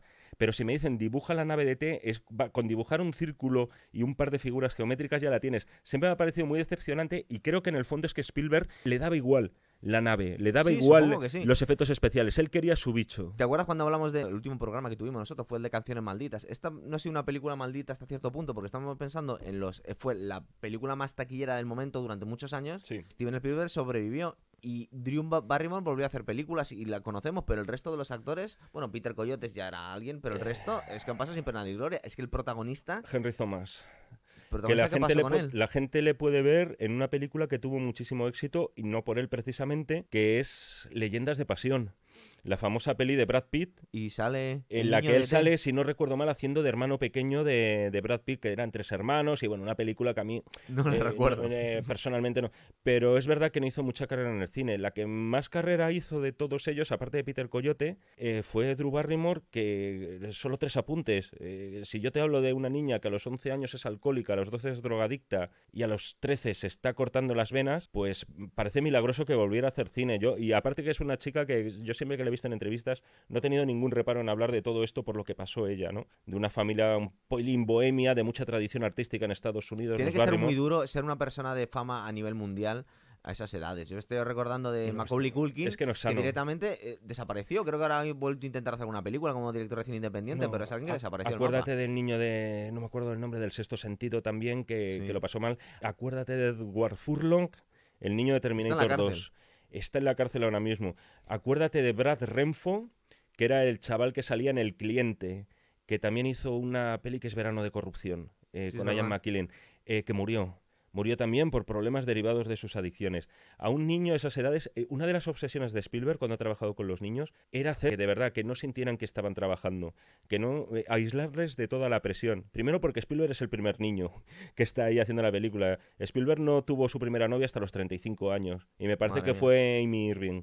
O sea, siempre ha sido un chaval, como un Bueno, su chaval mujer grande. se casó con la protagonista del, del Templo Maldito. o Con sea, Kate Capshaw, es Sí. verdad, que dijo siempre eh, Indiana Jones tal, pero yo me quedo con la chica al final, ¿no? es verdad. Entonces, Spielberg siempre ha cuidado muchísimo eso. Lo que pasa es que en el caso de Drew Barrymore fue tremendo y vivió para contarlo. Muchos niños de aquella época, porque estaba pensando en los Goonies, el haber tenido éxito fue una flor de un día. Es decir, nunca, nunca más se supo de muchísimos de No, ellos. pero es que es, es muy complicado. O sea, tú. Además, si te fijas siempre, joder, la mayoría de estos niños, cuando se hacen mayores, eh, ves que se han quedado como muy raros, ¿no?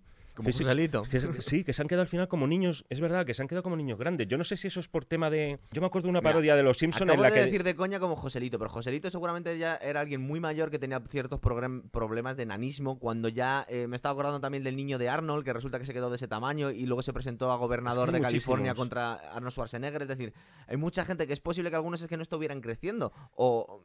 Mira, yo me decir, que era acuerdo, gente que, es- que tenía problemas ya. Yo, yo es lo que iba a decir, yo, yo no tengo ni idea de eso, pero me acuerdo una parodia de Los Simpson en la que el- resulta que los Simpson reconocen que ellos están interpretando una serie de televisión y Lisa decía que le administraban eh, drogas para no crecer. Para que, Llevan como, 30 años con como lo contrario a una hormona del crecimiento, ¿no? Entonces, claro, dices, joder, que mucha casualidad, casi ninguno de estos niños, eh, o muy poquitos niños, luego no les veas de adultos. Christian Bale es una excepción. Es Christian verdad. Bale luego es un tiarrón ya Sí, de pero, eh, adulto. porque le conocimos el Imperio del Sol, el. Imperio del Sol. Se supone que fue una gran película, pero no tuvo mucho éxito de taquilla, ¿verdad? No es. eh, Spielberg le ha costado mucho hacerse un hueco con películas serias.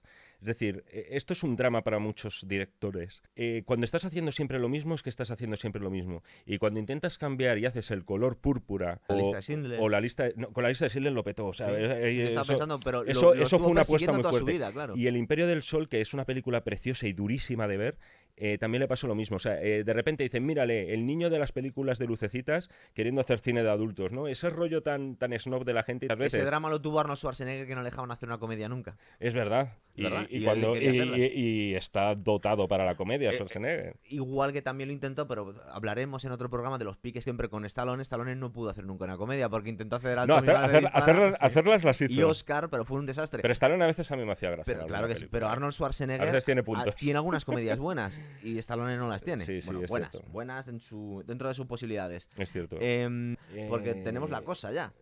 Vamos a la cosa. Vamos a la cosa. La cosa del mismo año. De Hay película. alguien que toma la decisión de, vamos a explicarle un poco más, que, que regresan los aliens, que hay un octavo pasajero y que T es un extraterrestre. Porque hay que explicárselo a los españoles, a los americanos. no Bueno, cuando falta. hablemos de mi novia es un extraterrestre, Es verdad que es mi madrastra. es mi madrastra. Eh, supongo que alguna lumbrera dijo, no vamos a poner madrastra, que eso como que tiene siempre connotaciones negativas. Vamos a poner pues mi supongo, novia. Pero por- debía ser porque en España la familia todavía éramos más tradicionales y no había tantos divorcios y tantos Y que, madra- y madrastra suena pues a Blancanieves. No, Ese y, es el y problema. que en España la figura de la madrastra era más antipática. Sí, claro, que en Estados efectivamente. Unidos que los padres se casaban más que es frecuentemente. Stepmother, que, que no suena del todo mal. La cosa de John Carpenter. Sí. La primera película de John Carpenter es importante, ¿verdad? No, ¿No? La Noche de Halloween. Ah, Pelotazo impresionante. La Noche de Halloween costó cuatro, do- costó cuatro dólares, casi literalmente, e hizo millones y millones de dólares en taquilla por todo el mundo. Yo lo que pasa es que esta es la única película de John Carpenter. Yo es que lo siento, pero a mí John Carpenter no me gusta mucho. Pero esta es la única película de miedo de John Carpenter que realmente me parece un poco seria. Otras me parecen un poco patochadas, muchas de ellas. por- Pero esta no tiene nada de patochada. No, yo lo comprendo, porque además es un cine. eh, joder, el otro día, buscando información de Carpenter, vi El maestro del terror barato. Y dije, joder, me parece un poco insultante. Porque, porque ha hecho la cosa. no era. eh, pero es que la cosa es una película en la que se invirtió muchísimo dinero. Es muy buena. Y ese, y ese fue su problema. Vamos por partes, si te parece. Primero, eh, Jo- John Carpenter es un tío que, si te fijas en casi todas sus películas, ha querido eh, mostrar a gente encerrada en determinados sitios y sujetos a una amenaza externa. Él empieza con una película que también pega bastante fuerte, que es Asalto a la comisaría del Distrito 13. Qué peliculón. Qué peliculón. ¿Ves? Hicieron, hicieron un. Es verdad, pero esa. Anti-Carpenter, como tenía pelis buenas también. Es que no recordaba que era de él. Mira, esa Yo- película... esa película me encantó. es- Hicieron un remake que fue un desastre, pero No, esa peli muy con buena. Ethan Hawke, si no Sí. recuerdo tal. Pero esa peli que es súper setentera, eh, este hombre eh, es muy de los 70, ¿no? Pues eso, mucho negro afro y tal, y todo, este rollo, los campana, sí, prosenetas y todo esto. Mira, John Carpenter en realidad lo, lo que hace en todas sus películas es mostrar esa situación de, de supervivencia en un ambiente claustrofóbico. Él es, él en realidad, ¿Cierto? lo de hacer cine fantástico y de terror le, le Es vino... po- accesorio, ¿tú crees? Sí, eh, él tiene un modelo que es un director de cine que es Howard Hawks. Y concretamente tres westerns de él, que son El Dorado, eh, bueno, dos de él sobre todo, El Dorado y Río Bravo, que son dos películas en las que sale John Wayne y son básicamente unos tíos que tienen que proteger a un preso eh, para que sea juzgado. Porque toda la familia de ese preso, en esa comisaría, vamos a llamarle del oeste, ¿no? Eh, toda la familia del preso se está amotinando en torno a la cárcel para sacarlo de allí a la fuerza y liberarlo. Es como, y la película es básicamente eso, es un ataque constante. Cierto, es verdad. Y entonces, verdad. eh, esa, buena película. eh, Howard Hawks en concreto y estas películas más concretamente son lo que a Carpenter le flipa muchísimo y es lo que él está casi replicando en muchísimas de sus películas, no digo en todas. Lo hace en Asalto y por supuesto lo hace en La Cosa. Vale. Te voy a ir soltando detalles y tú me los contestas. A Adelante. ver si vamos a ser más, más funcionales. Música de Ennio Morricone. Muy importante porque... Porque es verdad que le da un tono mm, pero, distinto a una pe- película de terror. No, pero es, es que además, yo lo gracioso es que eh, Carpenter es un tipo además que es muy artesanal, él quiere hacerlo todo. Él hace la dirección artística muchas veces y hace la música de sus películas. El tema de la noche de Halloween, este sí que no lo voy a tararear porque si no la gente eh, hace- apaga el ordenador, pero es suyo. Y es muy reconocible por todo el mundo el tema principal de la noche de Halloween. En este caso se empeñó, claro, él contó con muchísimo presupuesto, unos 15 millones de dólares de la época. Del año no está- 82. del, del año 82 que no estaba nada mal. Y surgió la posibilidad de trabajar con Morricone, que sorprendentemente hace una banda sonora de sintetizadores que se parece mucho a las bandas sonoras de John Carpenter, de sus películas. No se parecen nada a Morricone. Y Morricone es un tipo eh, para echarle de comer aparte. ¿eh? Pero si escuchas un poco de orquestación algunas secuencias que, que no te lo esperarías igual, es decir, se ve cierta calidad. En la banda sonora. No, no, no, no, sin duda. Morricone también es un artista del autoplagio, Es ¿eh? Es eh, muy tipo John Williams, hay bandas sonoras, en Los Intocables, por ejemplo, ha repetido según algunos temas toda su vida. Pero en este caso es una banda sonora que te mete en la película, que a mí eso es lo que me gusta. Es decir, que ya desde el principio, que es pam, pam, pam, pam, ya te está metiendo en el miedo en el cuerpo, te Es mete verdad. por lo menos cierta inquietud. Dice, joder, me está llevando a, a un sitio extraño y que va a ser inhóspito. Fíjate, cuando estabas diciendo que una de las malas, la mala suerte que tuvo la cosa es que salió el mismo año que T. Hmm. Y también fue destrozada por la crítica porque estaba dando una visión de los extraterrestres completamente distinta a- al alienígena que nos estaban vendiendo. Pero es que se estrenó el mismo día que Blade Runner. O sea, Es que, para mala suerte. Es el peor momento. Ahora mismo no sé si Blade Runner fue un exitazo de taquilla. Yo estaba creo, yo pensando creo que justo no. te lo estaba diciendo, digo, lo tengo aquí a punto como, creo que como no. curiosidad, pero me parece que para Blade Runner No, tampoco a ver, fue. mira, ese, ese fue el verano de T y cualquier cosa que pusieras a- al lado de T iba a palidecer. si encima intentas hacer un ET diabólico, No. estás perdido. La gente dijo que me quedo con el extraterrestre bueno o con el extraterrestre cabrón y se quedó con el bueno de calle. ¿Sabes que, que hay una tradición en el. Hay una estación permanente en el Polo Sur que hay unos, hay unos vídeos de YouTube cojonudos en la que la gente debería verlos porque realmente interesante lo que ha montado creo que es la colaboración internacional el mismo Polo Sur. Hay una estación mucho más sofisticada que la que vemos en la película por supuesto pero está ahí y es cierto y hay una tiene una tradición en esa estación de ponerla todos los años. Esa película que es un poco masoquista yo no sé cómo lo Es llevaría poco, estar ahí aislado y pone- pa- verla Para la hacértelo encima, ¿eh? Sí, o sea, yo eh, estando solo, solo con hombres, una película, por cierto, en la que solo salen hombres. Obviamente que son un grupo de científicos. pero en la situación real de hoy en día hay mujeres también. Claro, claro, efectivamente, ¿no? Pero que es una, en ese sentido es una película muy, verdad, pues muy, muy, muy viril en el que se desarrolla muy bien psicológicamente, psicológicamente, perdón, los personajes. Que por cierto, a dos palabras sobre el argumento. Un grupo de científicos en la Antártica, si no me recuerdo mal, en la Antártida, perdón, pues una premisa muy similar en realidad a- al primer Alien. el equipo noruego, la base de científicos noruegos han encontrado un platillo volante que se estrelló a Sí, es que hay dos equipos, efectivamente. La película empieza como, como, como un helicóptero con un rifle está intentando matar a un perro. Está mat- Así es como empieza la película. Ese perro y ese helicóptero llegan a una base americana. Entonces al noruego, que baja del helicóptero y quiere cargarse a ese perro, no le, están, a los no- americanos. no le están entendiendo absolutamente nada. Que ya es un detalle interesante, ¿no? Como entre culturas dices, si hubieran, posible, sí. si hubieran hablado en ese momento, si, hubieran, si se hubieran entendido, la película no, nunca habría tenido lugar. Igual ¿sabes? habrían disparado igual, porque estás diciendo que ese perro es un alienígena y hay que matarlo. Es un noruego totalmente enloquecido y lo que él quiere es cargarse a ese perro que no sabemos el por qué se lo quiere cargar. Ese perro en realidad está llevando encima, en realidad el perro no está el perro, es en realidad un parásito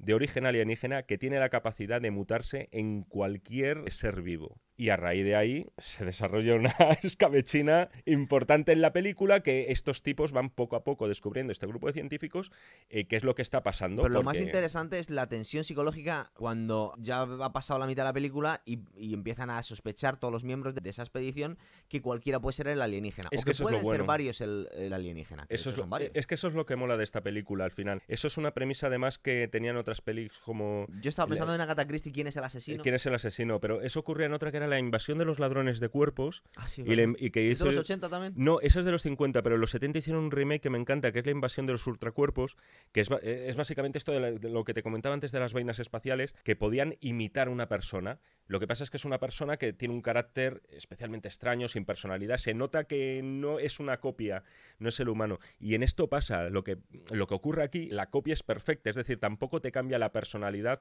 cuando es el bicho el que te ha poseído y tú en realidad estás muerto y eres un extraterrestre de forma humana. Yo vi hace poco la película para hablar de, de ella en el programa y recuerdo que una cosa a la que estaba, me estaba fijando era si los humanos una vez que habían cambiado y se habían vuelto alienígenas, hablaban en algún momento y daban su opinión como alienígenas a la hora de comunicarse con los humanos y resulta que da la sensación en la que se están comportando perfectamente, hablan entre, digamos que si tú fuese un alienígena ahora mismo estarías hablando conmigo, pero simplemente para camuflarte. Pero una vez que te descubro como alienígena, no, te- no tienes el más mínimo interés con comunicarte nunca más, con lo cual nunca sabemos realmente lo que piensan los alienígenas. Es decir, eh, toda actividad que hace para hablar es simplemente para disimular, para hacerse pasar por un humano. Pero una vez que es descubierto, no tiene ningún interés por comunicarse, simplemente con matarle Es al que humano, además ta- ¿verdad? tampoco en realidad sabemos nunca si están coincidiendo más de uno, ¿no? Si hay más, si hay más de un alienígena o no.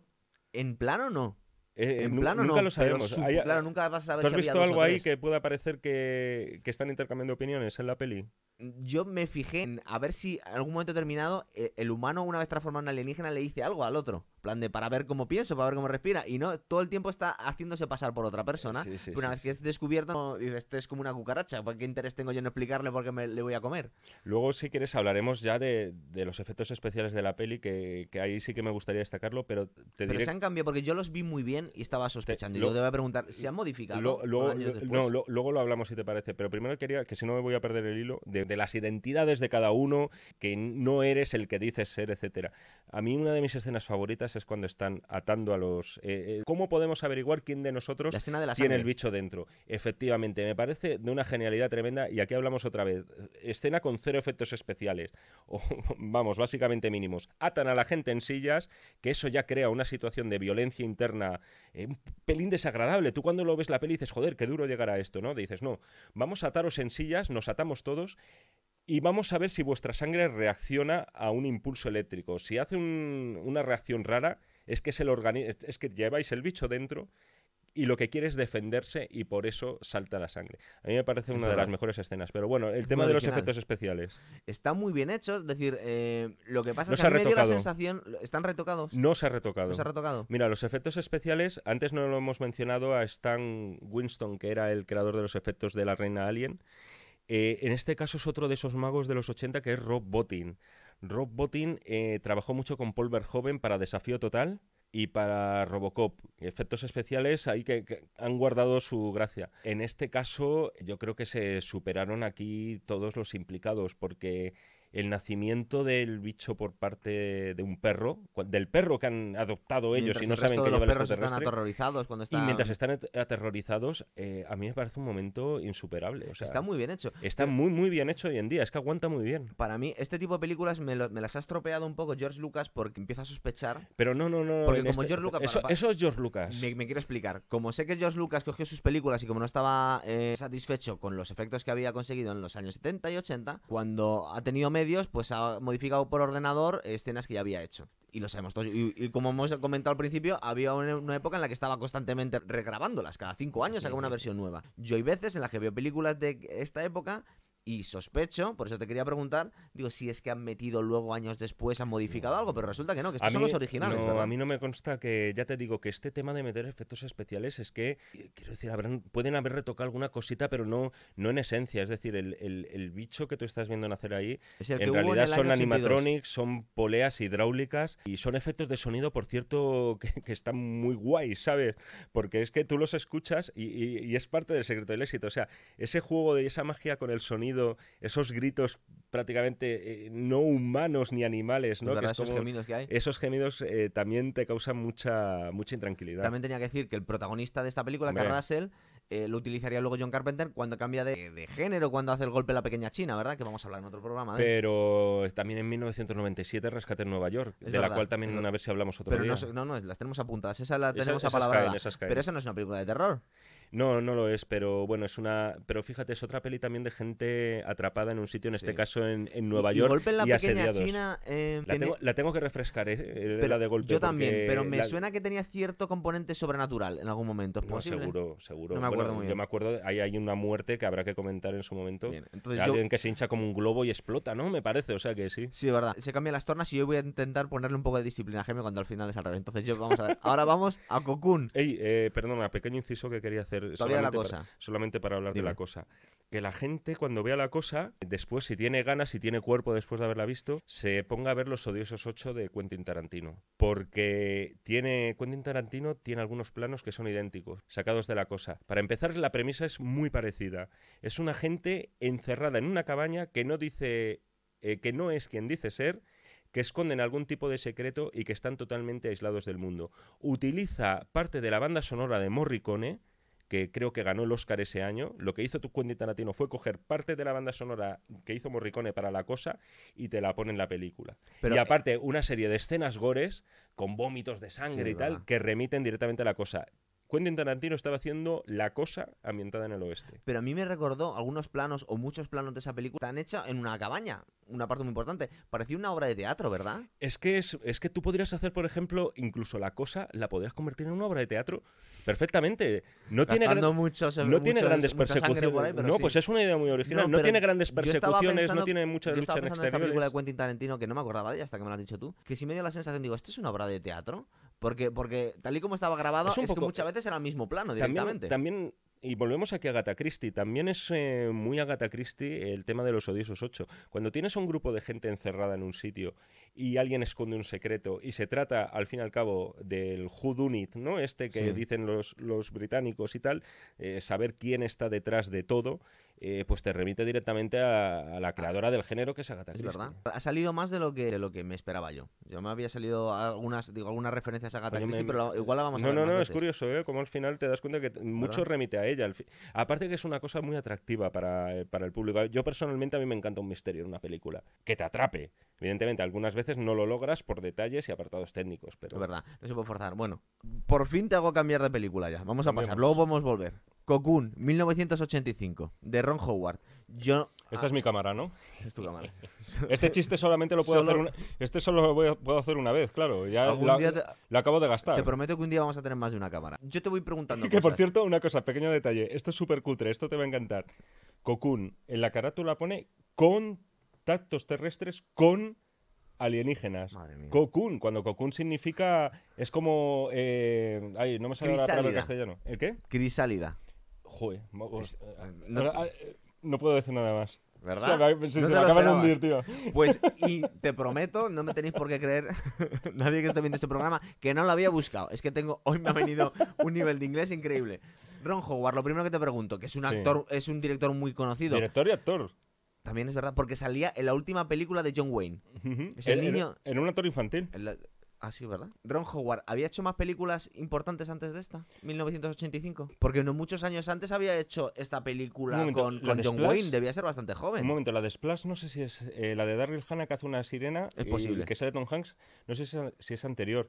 Hay que decir que Ron Howard de todas formas a Cocoon llega de rebote. Cocoon originalmente estaba pensada que la dirigiera otro director del que vamos a hablar mucho en nuestros programas, que es programas, que es Robert Zemeckis. Robert Zemeckis antes de Lo hacer- tenía aquí apuntado, claro, es verdad. Iba a hacer la película de Robert Zemeckis, que es el director de Regreso al Futuro, entre esa- otras. y de Forrest Gump con la que ya pues ganó el Oscar. Pero es que Ah, sí, de Forrest Gump también. De Forrest Gump también. Lo que pasa es que CMX era casi un neófito. Él venía de dirigir dos películas. Una de ellas se llama Locas por ellos. Y el Es título. como Porky's. No, te voy a decir el título y a lo mejor te puedes hacer una idea. El título original en inglés. Volviendo al tema de los títulos. I Wanna Hold Your Hand. Que es una canción de los Beatles. En la película iba sobre un grupo de chicas obsesionadas por conocer a los Beatles. Ah. Y luego hizo otra película eh, con Carl Russell que se, aquí se llamó de forma terrible Autos locos, frenos rotos o algo así por el estilo. Las dos pelis fueron un fracaso, no fueron muy bien de taquilla. Y entonces dijeron, a este tío mejor no le confiamos una película de este calibre. Yo aquí en cuanto al reparto tengo Steven Gutenberg, que es el protagonista de la Academia de Policía, que lo vamos a hablar también, que este hombre también cayó en desgracia, pues la Academia de Policía, ¿no? Sí, Alguna comedia más, una con Tom Selleck, que me estoy acordando que No, con pero un bebé hizo, o algo hizo por el más estilo. películas, hizo algún thriller, me acuerdo de uno que se llamaba, creo que era Falso Testigo. Pero lo tiene que conocer el resto de la gente, que lo conozcas solo tú, tío. No, vale, sí, sí, no, no, es verdad que este hombre, a ver, eh, vamos a ver aquí muchos rostros y muchas caras que solamente tuvieron su momento de gloria en los 80 y luego yo creo que también influye cierto encasillamiento. Steve Gutenberg era un actor cómico, Yo básicamente. aquí tengo más actores que solo se supo de ellos en el cine de los 80. Brian DeHeny, que es el, A mí ese actor me encanta. que es, que es el, es- el eh, sheriff de Rambo. Es el serie de Rambo que está estupendo en esa que película. Rambo en realidad nunca se llamó Rambo. Bueno, eh, Rambo se llama First Blood, First Blood. Primera es Sangre, que es el título Sangre, de la novela original Y de aquí David lo tradujeron como acorralado, que es otra vez más una aberración.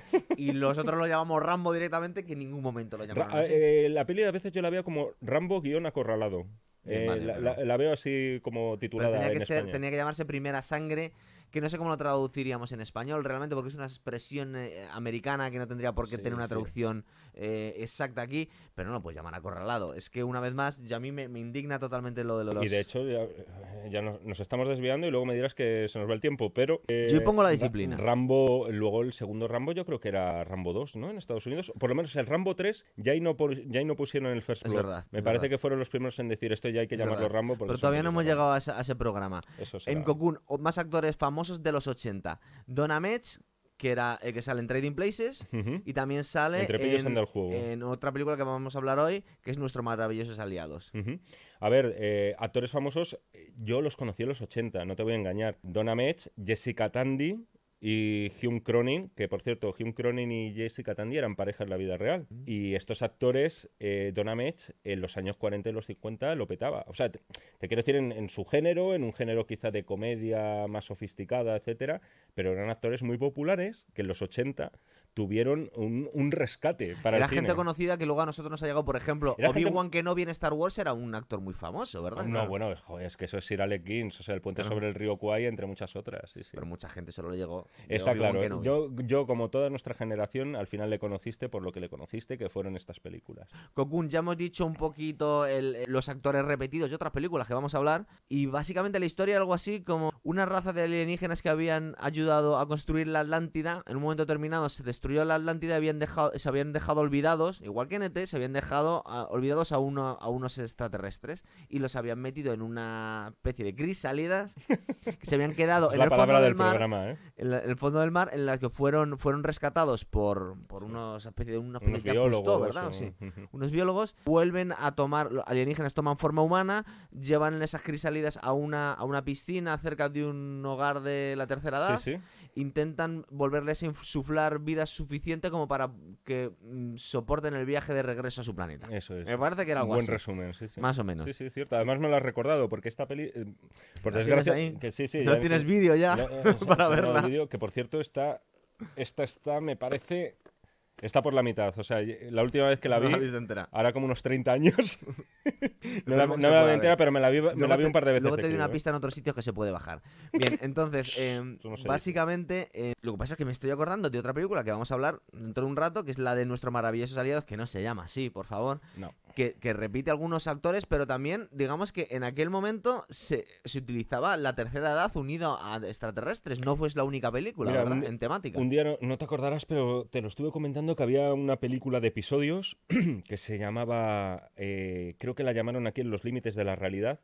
El título original era The Twilight Zone, que era algo así como la zona del crepúsculo. Eso no está tan mal traducido, Y- fíjate. Y no, no, en, e- en este caso la zona del crepúsculo, claro, era una serie de televisión de los años 50, estuvo un montón de décadas en Estados Unidos y eran, este formato es muy conocido, episodios cortos, independientes, en los que te contaban una historia extraordinaria. Y en esta película que hicieron una adaptación moderna, uno de los capítulos, eh, que por cierto era de los peores o el peor, lo dirigía Spielberg. Y era de unos ancianos que en una residencia de la tercera edad, de repente, no sé muy bien por qué tipo de influencia externa, vuelven a ser niños. Y es un día entero, ellos siendo niños, jugando espadachines, besando a las chicas. Muy tierno. Sí. Muy tierno. Bueno, y de alguna forma, tiene Cocoon, mucho que ver, Cocoon rescata todo eso y además es que Cocoon funcionó muy bien de taquilla. Claro, es que yo esta película recuerdo haberla visto en el cine. Para terminar de contar el argumento, una vez que están en, en la piscina con energías mágicas en las que se están resucitando de alguna forma, los alienígenas se cuelan una serie de abuelos gamberros para bañarse ahí y ven cómo van recuperando su juventud. De hecho, acaban echando polvos entre ellos y, y- y haciendo Sí, sí, piruetas. sí, y- sí. hasta que al final acaban con la energía de la piscina y casi se cargan a los alienígenas. Y podemos hacer spoiler de una película que salió en el año 85, en la que luego al final deciden volver a dejar las crisálidas en el fondo del océano porque es la única forma de mantenerles con vida y no les mandan a, a su planeta. Supongo que en Cocoon 2, que no se llegó a hacer, volvían otra vez con, con nuevas energías para resucitarles. No se volvió a hacer, pero es verdad que fue una película que dices tú que tuvo bastante éxito, ¿verdad? Tuvo mucho éxito. Y esto- una película muy bonita para todos los públicos. Es- y además es que es totalmente, totalmente deudora de Spielberg. O sea, incluso los bichos que salen en la película. Son a mí, como seres muy luminosos o a algo mí, por el a estilo, mí- ¿verdad? a mí me recuerdan, fíjate, me recuerdan más a los de encuentros en la tercera fase que el propio ET. Posible. Me recuerdan un poquito más. Y son también como seres, seres de luz, por así Estoy, decirlo. estoy recordando, ¿no hay una mujer que es, que, o sea, un alienígena vestido con una piel de mujer que se acuesta con el protagonista o algo por el estilo? Es que esa actriz eh, la hay, como bien dices, No lo he soñado, ¿no? y es eh, la hija de Raquel Welch. Ah. Tani Welch que Raquel Welch, mito erótico en los años 60, y que aquí hizo su primera y casi su última película. Luego no se volvió a saber nada de esta mujer, que tiene ya casi actores. 60 años, esta actriz. Desaparecen. Y hizo la primera y la segunda de Cocoon eh, interpretando, a- y muy guapa además, interpretando a una, una alienígena que toma forma humana, efectivamente. Que no es como en Men in Black. Sí, sí, sí. No sé si ahí cogido. Eh, vamos a pasar de, de película. Luego vamos a volver muchas veces, pero yo intento llevar un poquito de disciplina. Enemigo mío, por favor. Que tiene el mismo nombre en español que en inglés. Que es a mí lo que me encanta, que hay que. Milagro. Es una película de Wolfgang Petersen, que es un súper director, pero a mí es que Wolfgang Petersen lo recorda. Yo pensaba que la primera película que había hecho, y supongo que igual es, es la del submarino, No, ¿verdad? el submarino es anterior, claro. Claro, y este director es alemán, ¿verdad? Das Boot es alemán Claro. y de hecho con Das Boot pega un, un pelotazo. O sea, él está nominado a muchísimos Oscar y Hollywood, que esto lo hace mucho, le gusta traer talento Claro. externo de Europa, sobre todo de Europa, les encanta. Y cogieron a Wolfgang Petersen y creo que debió ser casi su primera o su segunda película en Claro, lo Hollywood. que pasa sí, es que luego sí. aquí trasteando un poco, luego me di cuenta que está el director de la historia interminable también. Sí, sí, sí, O efectivamente. sea que- Una película de Dennis Quaid, que Dennis Quaid es un actor que ha caído en el olvido ahora, pero en su momento hacía bastantes películas, porque tenemos más en- películas de Dennis Quaid, todas. es verdad. Sí, sí, estaba en Y que lo tengo que apuntado de una película que se llamaba Inner Space. Y dices, Inner Space, ¿qué coño es? Pues Inner Space es el chip prodigioso. Pero no me digas ahora que no te mola decir el chip prodigioso. Bueno, es que lo llevo repitiendo una película que tengo cariño de mi infancia, pero se llaman El Espacio Ahora si te Interior. si te Tiene más sentido que están no, contando. no, porque vamos a ver, dime una cosa, Jaime.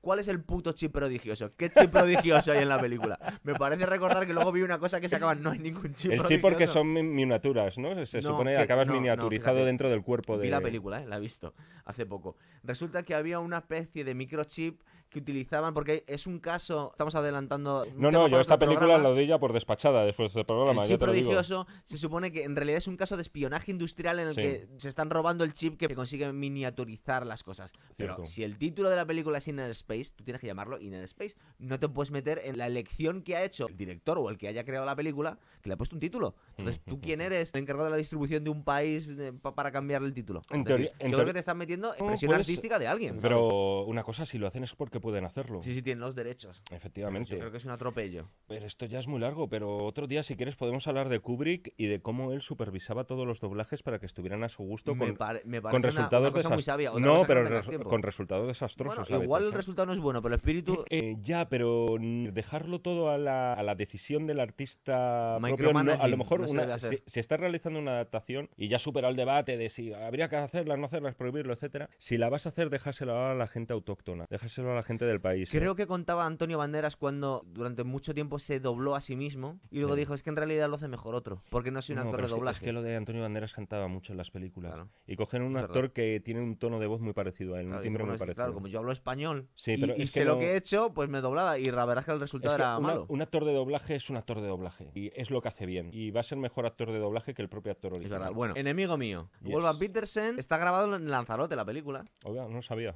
Fue un fracaso en Estados Unidos, pero muy vista en la Unión Soviética. Estamos hablando que es del año 85. Y claro, estaba de alguna forma, a ti que te gusta buscar dobles significados, era la guerra fría entre eh, Occidente y Oriente, ¿verdad? Eso es. Entonces, fue muy vista en, en la Unión Soviética y es una peli de culto hoy en día. Así resumido, se supone que la raza Tenemos un ser humana. humano, y- sí, la raza humana y una raza están en invasora. guerra de hace muchos años, muchas generaciones. Creo que se estarían los dos en un planeta y se hacen amigos de alguna forma para intentar sobrevivir. Bueno, bueno, espera. Bueno, ahora vamos a seguir. pe- pequeño inciso, sí, sí. A ver, se estrenan los dos en el planeta y de amigos nada. O sea, quiero decir, eh, son rivales. Esto es como. Hay una película. que Esto es un remake. no sé si más o menos desvelado o no, pero es un remake de una película de finales de los 60 que se llamaba Infierno en el Pacífico. Y te cuenta la historia de, un, de un americano y de un japonés que en plena Segunda Guerra Mundial, sus aviones o por lo que fuera, o, su- o naufragan y se encuentran los dos en el Pacífico, no se entienden nada entre ellos. Eh, No habla ni uno habla japonés ni el otro habla inglés y no les llega más remedio que llegar a un entendimiento. Para colaborar, para sobrevivir. Pa- como para aquí. colaborar, para sobrevivir, pero sin olvidar quién es cada uno. Qué maravilla, ¿cómo te puedes saber estas cosas? Mm. Muy bien, Jaime, por favor. Bueno, sigo con el resumen chorra que estaba haciendo yo. Dos distintas, dos, dos No, no. razas distintas hacen amigos. Al final, que estaban, Es- estaban eh, la verdad es que conciso es, o sea, estoy de acuerdo. por lo sí, siguiente sí, que te voy a sí. decir, el alienígena es hermafrodita, pero los humanos no lo sabrían y queda embarazado. Mira, Entonces te- tú imagínate dar explicaciones en los distintos planetas porque ha quedado embarazada. Es hermafrodita. Oiga, ¿y esto cómo ha ocurrido? No sé. Y, encima, hoy en día es, una, es un argumento que le encantaría a la gente. Pero Mira, hoy en día, pues tú fíjate, dos enemigos de toda la vida quedan, quedan, embarazados por algo, por algo que no tiene género. Mira, yo de todas... el género en aquel momento ya era un constructo social. Posiblemente estemos descubriendo esta película mucha gente que no tiene ni idea de cuál es. Y de todas las que hemos hablado, yo diría que la he hecho, o sea, que las vea todas porque son peliculones, pero... bueno, no todas son peliculones. Algunas son curiosidades que, son graciosas. No, hemos llegado ahí al cine Z, pero esta merece la pena darle una oportunidad y, verla porque te, Yo no sabía que era un remake, por ejemplo, a mí, a mí me has matado. Luego, otra, otra curiosidad que tenía aquí, el lenguaje track, que es lo que habla la raza del, del otro. Que en realidad es como una especie de una mezcla entre anfibio y pez el tipo, ¿no? Resulta que es ruso hablado al revés y que lo improvisaron sobre la marcha. Qué bueno. Igual tuvo algo que ver. Bueno, decían por eso, porque estaba claro que era una alegoría de la, lucha, de la Guerra Fría. por pues, cierto, el, eh, a mí no me sorprende, ¿sabes quién interpretaba el extraterrestre, verdad? Era Luis Gosset Jr. Sí, que hizo Águilas de Acero. Ah, hizo, es, es este negro calvo con bigote que hizo Águilas de Acero. Aparecía también haciendo de sargento muy cabrón en la de en Richard Gere, de eh, eh, Oficial y Caballero. Oficial y Caballero, que creo que ganó el Oscar o estuvo nominado. A mí no me parece casual que eligieran a un actor negro para interpretar a ese extraterrestre que llevaba toda la, todo ese maquillaje. Pero por el maquillaje. sí, eh, pero yo creo que de alguna forma también al hacer. Es una película un poco sobre, sobre el racismo también, ¿no? Sobre el mm. rechazo a lo extraño y a lo ajeno. Es verdad. A la falta de entendimiento entre culturas. Y que eligieran a un actor negro y a un actor muy wasp, como puede ser Dennis Quaid, que tiene la pinta esa de, de americanote, ¿no? También y tal. Yo creo que no es casual. Querían de alguna forma también el hubiera un contraste más allá del maquillaje que vemos en pantalla. La portada tampoco la tienes, te estoy pillando de enemigo mío. Un amigo mío, no, no, no, no la tengo, no la tengo. Es una película que además yo creo, eh, yo vi tarde, ¿eh? yo no la vi cuando en los 80 y te diría que casi ni en los yo 90. Yo tardé en verla también, recuerdo en verla en el videoclub y no me llama mucho la atención y la he visto años ah, después. Eh, yo me acuerdo de la portada que era la cara de uno frente, frente al otro. Sí. Depredador, de 1987. Predator, aquí no me han cambiado el nombre. Una película de John McTiernan que era ya famoso por la jungla de Cristo. En aquella lucha que tenían en los años 80 Arnold Schwarzenegger y Stallone, era una lucha constante por a ver quién superaba al otro en cada película eligieron al director del momento. Es un director que no es un tipo que digas que tiene una visión muy propia, un universo propio y tal, pero haciendo cine de acción, a mí me parece. Simplemente habiendo hecho esas dos películas. a mí me parece insuperable. Me parece lo que se suele llamar en el mundo del cine un artesano. O sea, es un artesano del cine de acción que sabe perfectamente lo que quiere, sabe en dónde va a estar el espectáculo, sabe dónde poner la cámara y te acaba hipnotizando en las películas. Te diré que Depredador es, de todos los bichos que hemos hablado, creo que es el que mejor me cae. A mí, Depredador, es el que mejor me cae yo recuerdo que es la película que más miedo me dio, por la escena en la que salían los, los seres humanos ahí colgados sin piel, y me este, dio mucho miedo en el momento, porque ahora estamos hablando del año 87, eras un niño, ves eso, y a mí realmente me impactó. Por ejemplo, el reparto. El reparto eran tíos enormes, súper musculados, y eran como, como un despliegue de, macho alfismo por todas partes. Estaba, no solo estaba Arnold Schwarzenegger, sino que estaba Carl Weathers, que era Apollo, Creed, y Acción Jackson. Y Acción Jackson. Jackson también. Estaba Jesse Ventura, que era, iba a ser el futuro eh, gobernador de Minnesota y, ex luchador de Cat. También iba a ser el Depredador, y esta es la coña que tiene toda esta película, aparte que es una buena eh, película, es una buena película y es, la única, y es la única película en la que se juntó el cine de acción con, con, con, cine alienígena, porque esta, eso es, era la Bueno, está, está, está, Aliens también, sin duda. Es decir, eh, de hecho. Pero estoy hablando de los, de los grandes actores de los de cine acción. Es decir, la única que vemos a Arnold Schwarzenegger haciendo una película de, ciencia ficción, porque Stallone nunca. Hecho, Stallone, eh... bueno, Stallone hizo Demolition Man y tal, pero si hablamos de. muy buena película, pero es de los 90. Si hablamos de cine Pero ¿sabías que Stallone siempre cuenta que él hizo el casting para el papel de Han Solo, pero no lo cogieron? Decía que la cara que tenía él no, podía ser un mafioso italiano. Eh, no, Stallone no. Eh, Al Pacino, escuché yo. No, no, Stallone también lo cuenta en entrevistas. También hizo el casting y dice que automáticamente. Yo creo que todos, salimos, yo creo que todos salimos ganando con la elección final de actores muchísimo, ahí. ¿eh? Muchísimo, es cierto. Bueno, el depredador, original iba a ser Jean-Claude Van Damme. Eso es. Eh, Jean-Claude Van Damme, que debe medir unos 70, una cosa así, y que yo no le he tenido más mínimo respeto nunca, aparte como aficionado al, al boxeo y a los deportes de contacto y lo que significa luchar de verdad, a mí me parece un farsante. No tan farsante como Steven Seagal, que me parece el mayor chiste con patas que, que ha pisado una pantalla. Creo que, este, creo que por cierto están fuera ahora, ¿eh? Eh y están escuchándonos. Mira, Jean-Claude Van Damme puede imponer un poco, pero te prometo que Steven Seagal no da ningún miedo. Yo no, te conozco de, yo no te conozco de nada, por cierto, por si acaso. ¿eh? vamos a ver. Jean-Claude Van Damme fue descartado a la mitad del rodaje porque su, su traje y su personaje eran ridículos. A ver, yo creo que tú decías que si metro setenta y tal, yo lo que le veo a él es un no muy, cómo decirlo, Es un hombre fuerte, pero no es, no es pero muy con grande. poca visión, ¿no? Es decir, eh, a ver, eh, se estaba haciendo una película que tenía todos los miembros para ser un taquillazo y tú de repente te sales de la producción porque el traje te molesta. Vamos a ver, pues- pero también hay que poner un poco las cosas en perspectiva. Jean-Claude Van Damme no era un alguien famoso en el año 87 todavía. Ya, pero es una En- en es Bélgica es una sería famoso, es pero una aquí no. oportunidad de oro. Era una oportunidad de oro. Se quejó muchísimo que era eh, imposible, está grabado en las selvas de México y dice que era imposible sobrevivir varias horas al rodaje eh, porque estaba en un traje de plástico. No, no, no, el rodaje tenía que ser infernal. Y- Tú imagínate todo Pero hay vídeos, ¿eh? Hay vídeos de, de Jean-Claude Van Damme Sí, haciendo sí, del depredador que eh, tiene unos ojos como si fuera un insecto gigante, una cosa ridícula, intentando hacer kung fu para... Entonces el traje no era igual. No era el mismo, no era el mismo, porque no era el mismo, no era- lo redecoraron completamente. El depredador no era el mismo, no, no, no era el mismo animal. Más allá de que Jean-Claude Van Damme se llegó a desmayar después de varias escenas, con lo cual no imponía mucho realmente. El tamaño que tenía ese, ese bicho, lo pueden ver todos una vez más, quedaba ridículo al lado de, de unas masas musculadas como Arnold Schwarzenegger, como Jesse Ventura. Es decir, era mucho más pequeño, era una especie de insecto que hacía kung fu intentando matar a esta gente. Mm. Fue descartado a la mitad del rodaje, supongo que de vez en cuando con estos que llaman los dailies, lo que van mandando a los, a los que pagan la película, vieron y dicen, esto está totalmente indefendible. También hay que decir que Jean-Claude Van Damme en ese momento, yo no sé si había hecho ya alguna película, yo creo que no. De Pero es que tampoco- kickboxing esta, ¿no? Kick- Sí, kickboxer, pero es que tampoco se le veía la cara, con lo cual no... No, no, no, cierto.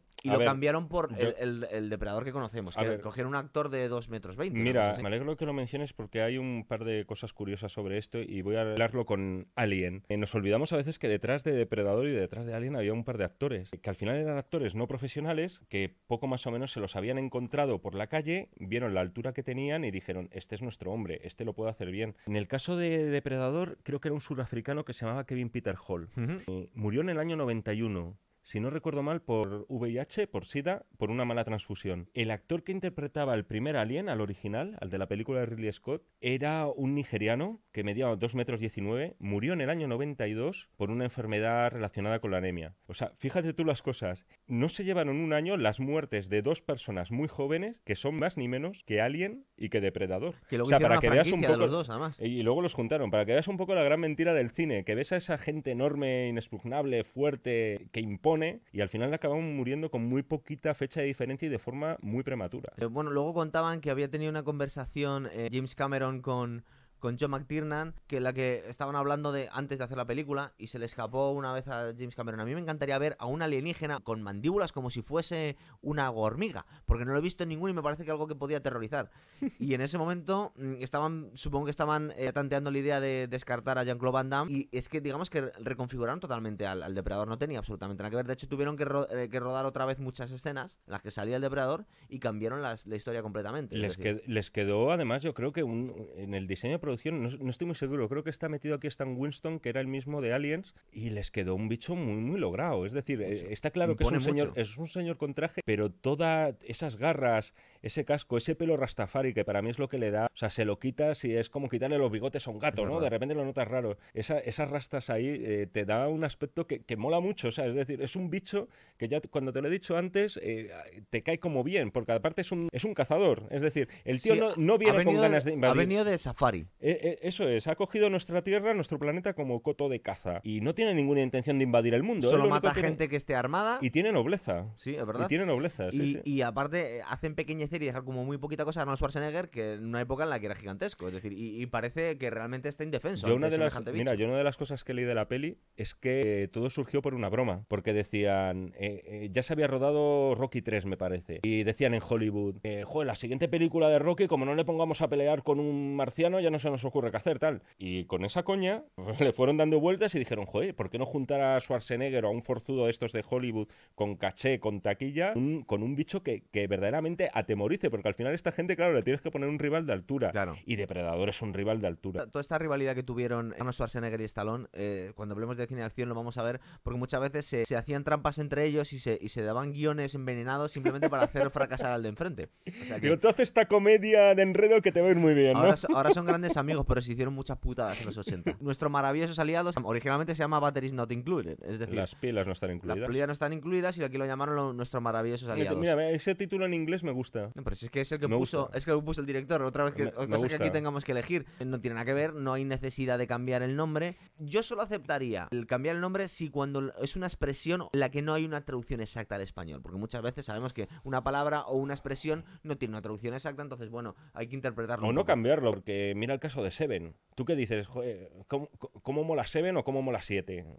Dices, ¿cómo mola Seven? O sea, suena, a veces lo, tienes- lo puedes decir en inglés, en eso estoy de acuerdo. No, no cambies el título. Muchas veces el título en inglés tiene muchísima fuerza. Y aparte alguien aprenderá la palabra. Esto lo iba a decir. Y aparte, una sociedad va empapándose del idioma universal, es como no hablar latino hoy en día. Sí, Es sí, necesario. sí. Eh, nuestros maravillosos aliados que me dijiste, es una peli de Spielberg. Lo empecé a mirar un poco. Es una peli producida, por. Spielberg. Es una comedia de alienígenas, la primera con la que vamos a hablar, porque hasta ahora eran cosas bastante serias. Bueno, Es eh, come- es tiene comedia- un poco de comedia. Es lo que se llama dramedia en Hollywood. Es Sí. decir, es- tiene elementos cómicos, pero luego tiene elementos muy tristes. Porque además el argumento es, es un poquito. Gente no entiende, tiene cierto contenido progre. Es lo, eh, lo iba a decir yo, le digo, no puede ser que me lo haya visto tú también. Es Yo- decir, parece un guion de Ada Colau, de verdad, es increíble. Son pequeños alienígenas que salvan un apartamento, un edificio de, de ser demolido por, por unos constructores malvados. Y están salvando unos pobres a- abuelitos. eh, O sea, estamos son- hablando de alienígenas antidesahucios. entonces, Totalmente, ¿no? son an- alienígenas antidesahucios. Aparte, al final de la película podemos contar cómo hacen para, para no dejar mal a nadie, porque estamos en América y no podemos Sí. soltar un mensaje tan comunista. No. Construyen las super torres, pero dejan un huequito para el café y, y el edificio donde viven claro, los abuelitos. claro, el liberalismo, capitalismo feliz- también se tiene que final feliz. desarrollar. Luego recuerdo, muchos actores salen en Cocoon. Muchísimos. Eh, la pareja de que te he dicho antes, eh, Hugh Cronin y Jessica Tandy, que eran Eso pareja es. en la vida real, casi casi repiten los mismos papeles. Dos años después. Y luego una cosa que me estaba viendo la peli, pero es que yo me di cuenta que mi mente a veces es muy simple. Digo, ¿por qué me está recordando a Woody Allen? ¿Por qué me está recordando a Woody Allen? Y es que es que la banda sonora es jazz, lo que está sonando todo el tiempo. Ah, es verdad. Entonces, es de alguna forma, digo. Eso no le da un tan- toquecito diferente. Pero también tiene. eh, creo que también tiene banda sonora orquestal con temas así muy inspirados en, Pero entre. en- en John Williams y entre tal. la estética del edificio, que es de los años 50-40, y está sonando jazz en las primeras escenas, digo, parece que estoy viendo una película Por de- cierto, de, Woody hablando de bandas sonoras, que no, no estoy muy seguro si aquí estaba metido él, en Depredador seguro Alan Silvestri, que es el creador de la banda sonora de Depredador y de Regreso al Futuro, que son brutales Muy buenas, también. es verdad. Son muy buenas esas bandas sonoras. Al final tienen ese efecto memento ahí en nuestra cabeza que se han quedado casi como las de Es Williams. verdad. Bueno, Y pues en este caso era una peliculita mm, Es muy, muy agradable. es Pues, eh, un poco en la línea de Cocoon también. Es una peli para Eh, sobremesa de un fin de semana. Para... es una- Recuerdo, recuerdo los bichitos que más o menos bien hechos, ¿no? En unos robotitos. Sí, está era- muy bien hecho. Luego parece ser que se quedan embarazados uno de ellos y tiene otro. Hay- ¿Ves que hay, elementos aquí en común de película en película, eh? Es verdad, claro. Sí, sí. me Supongo que se estaban. No se hacía de forma tan exagerada como hoy en día, pero los estudios, cuando iban a invertir dinero, intentan repetir fórmulas que saben que funcionan. Se miran de reojo, se mira de reojo los proyectos. Eso es, es- es- cualquiera lo haríamos, ¿no? Esta película que acabamos de decir es una película buena, es una película entretenida, pero no, es, no está al mismo nivel que las otras. En una película, pues, de, de evasión que se puede ver, no le va a hacer daño a nadie y además le va a entretener a cualquiera y es muy tierna. Es verdad. Vamos a hablar también de películas de coña. Y metimos aquí en Mi Amigo Mac. Mi Amigo Mac, que está bien traducido. Bueno, es, es Mac y yo. Se llama la, la película originalmente. De 1988, que es una parodia de ET. Igual que Hot Shots o Aterriza como puedes. Es decir, es una No, película espera, un poco de coña. Pero parodia, no, o sea, parodia involuntaria, quieres decir, ¿no? O sea, no está hecha adrede como parodia, ¿no? La no, verdad no, es que no lo puedo saber. No, pero en serio, que es una, o sea, que eh, es una copia es una copia de- ridícula. es una copia de T, está clarísimo, pero, o sea, parodia porque los resultados eran malos y ahora la vemos con gracia, como en Supongo pelis que sí, no lo había pensado. Yo creo que sí, yo creo que que no fue un poco involuntario. Es decir, Yo, creo que fue involuntario, lo que pasa es que la película se ha hecho famosa por ser, joder, eh, un niño en este caso invidente. No, que- no, no. Eh, perdón, eh, Paralítico. perdón, que se hace muy amigo de un extraterrestre que le están persiguiendo unos científicos muy malos. Es una peli de culto hoy en día, pero entre otras cosas porque es la única película que tiene un 0% en Rotten Tomatoes. Es decir, es la peor película de la historia. Ya es un poco ya. Y hay que ser mala, ¿eh? Es- Se supone que es la peor película de la historia según la puntuación. Luego, por otro lado, aquí tengo apuntado que fue Eh, la primera película que se hicieron eh, anuncios directamente de McDonald's Bueno. y Coca-Cola. Es decir, que estaban ahí metidos. Es que creo que sale Ronald McDonald. Y además creo que tuvo la película polémica por eso, porque claro, en algún momento se dice algo así como, no, y el extraterrestre so- solo puede beber Coca-Cola porque tal, oiga, usted está haciendo aquí una promoción, aparte de ser muy descarado, lo que está haciendo es promoción de que la gente se atiborra Coca-Cola, que no es precisamente la bebida más saludable del mundo. Pero tú cuando estás pensando en mi amigo y aparte Mac, mi amigo Mac. en el muñeco de mi amigo Mac, Mi amigo Mac ya lo ¿Tú- tú dice, está era- McDonald's? era McDonald's, salía. Ronald McDonald Bueno, en la pues, película. Cuando ves a mi amigo Mac, ¿no te parece que cualquier persona seria veía a ET y dice, bueno, es que esto es, esto es como ET, pero de coña? ¿O no? Realmente estamos intentando hacer Que otra no, no, nuestra yo, versión de creo- mira, eh, esto lo comentábamos antes, el término rip-off. El rip-off, que es básicamente, tú buscas la como definición... desvalijar. Tú buscas, estimar. Tú buscas sí. la, de- la definición en inglés y te la desarrolla de forma muy graciosa. Es algo así como darle algo a alguien por menos, a cambio del menos valor del que tiene. O sea, es decir, estampita. pagar de más por una, por basura. Cuatro, duros a cuatro pesetas. bueno. Entonces, los 80, por culpa, esto es una de las culpas eh, involuntarias, pero culpa al fin y al cabo de Spielberg, se llenó de copias baratas de casi todas las películas. de éxito. Tenemos un ET español que se llama Los Nuevos Extraterrestres, en el que sale Concha Cuetos, por parte de un director al que em, yo le tengo cariño artístico, que se llamaba Juan Piquer Simón, un valenciano que básicamente todo, toda película taquillera de Hollywood la adaptaba en España y Ah. hacía su propia adaptación. Esta de Los Nuevos Extraterrestres hay- es un oso hormiguero, prácticamente, cuyo mayor truco es jugar con las luces del Simon. Eh, hay una película también, hay un alien italiano, que se llamó en España Alien 2. O sea, no podemos decir Alien 2 para hablar de Cameron porque hay ya una italiana que tiene ese nombre, que es sobre unos espeleólogos que encuentran un bicho bajo tierra. El- la película es italiana y se llama Alien Sulaterra. Y mi amigo Mac, al fin y al cabo, es una película, por cierto, no hecha con tan poco dinero. O sea, yo la estoy viendo por encima No, y, oye, tiene, es decir, no entra dentro de esta categoría. Hay, creo que era Orion Pictures quien estaba detrás. O sea, no es en plan la, la banda de Curro Jiménez quienes estaban haciendo la película. Bueno, pues yo aquí tengo dos curiosidades que te van a matar, de todas formas. ¿eh? Es decir, una, por un lado, eh, parece que cuando contrataron al, director no tenían hecho el guion. Le, Pero puede, puede ocurrir, ¿eh? Le dieron unas, unas, unas directrices más o menos por aquí tienen que ir los tiros y le dijeron, la tiene, pero la tienes que hacer rápido porque la fecha de rodaje es igual en dos semanas. O sea, tú mismo. O sea, la seriedad del proceso es ridícula. Posible que hubieran metido dinero porque las cosas estaban muy locas en aquel momento.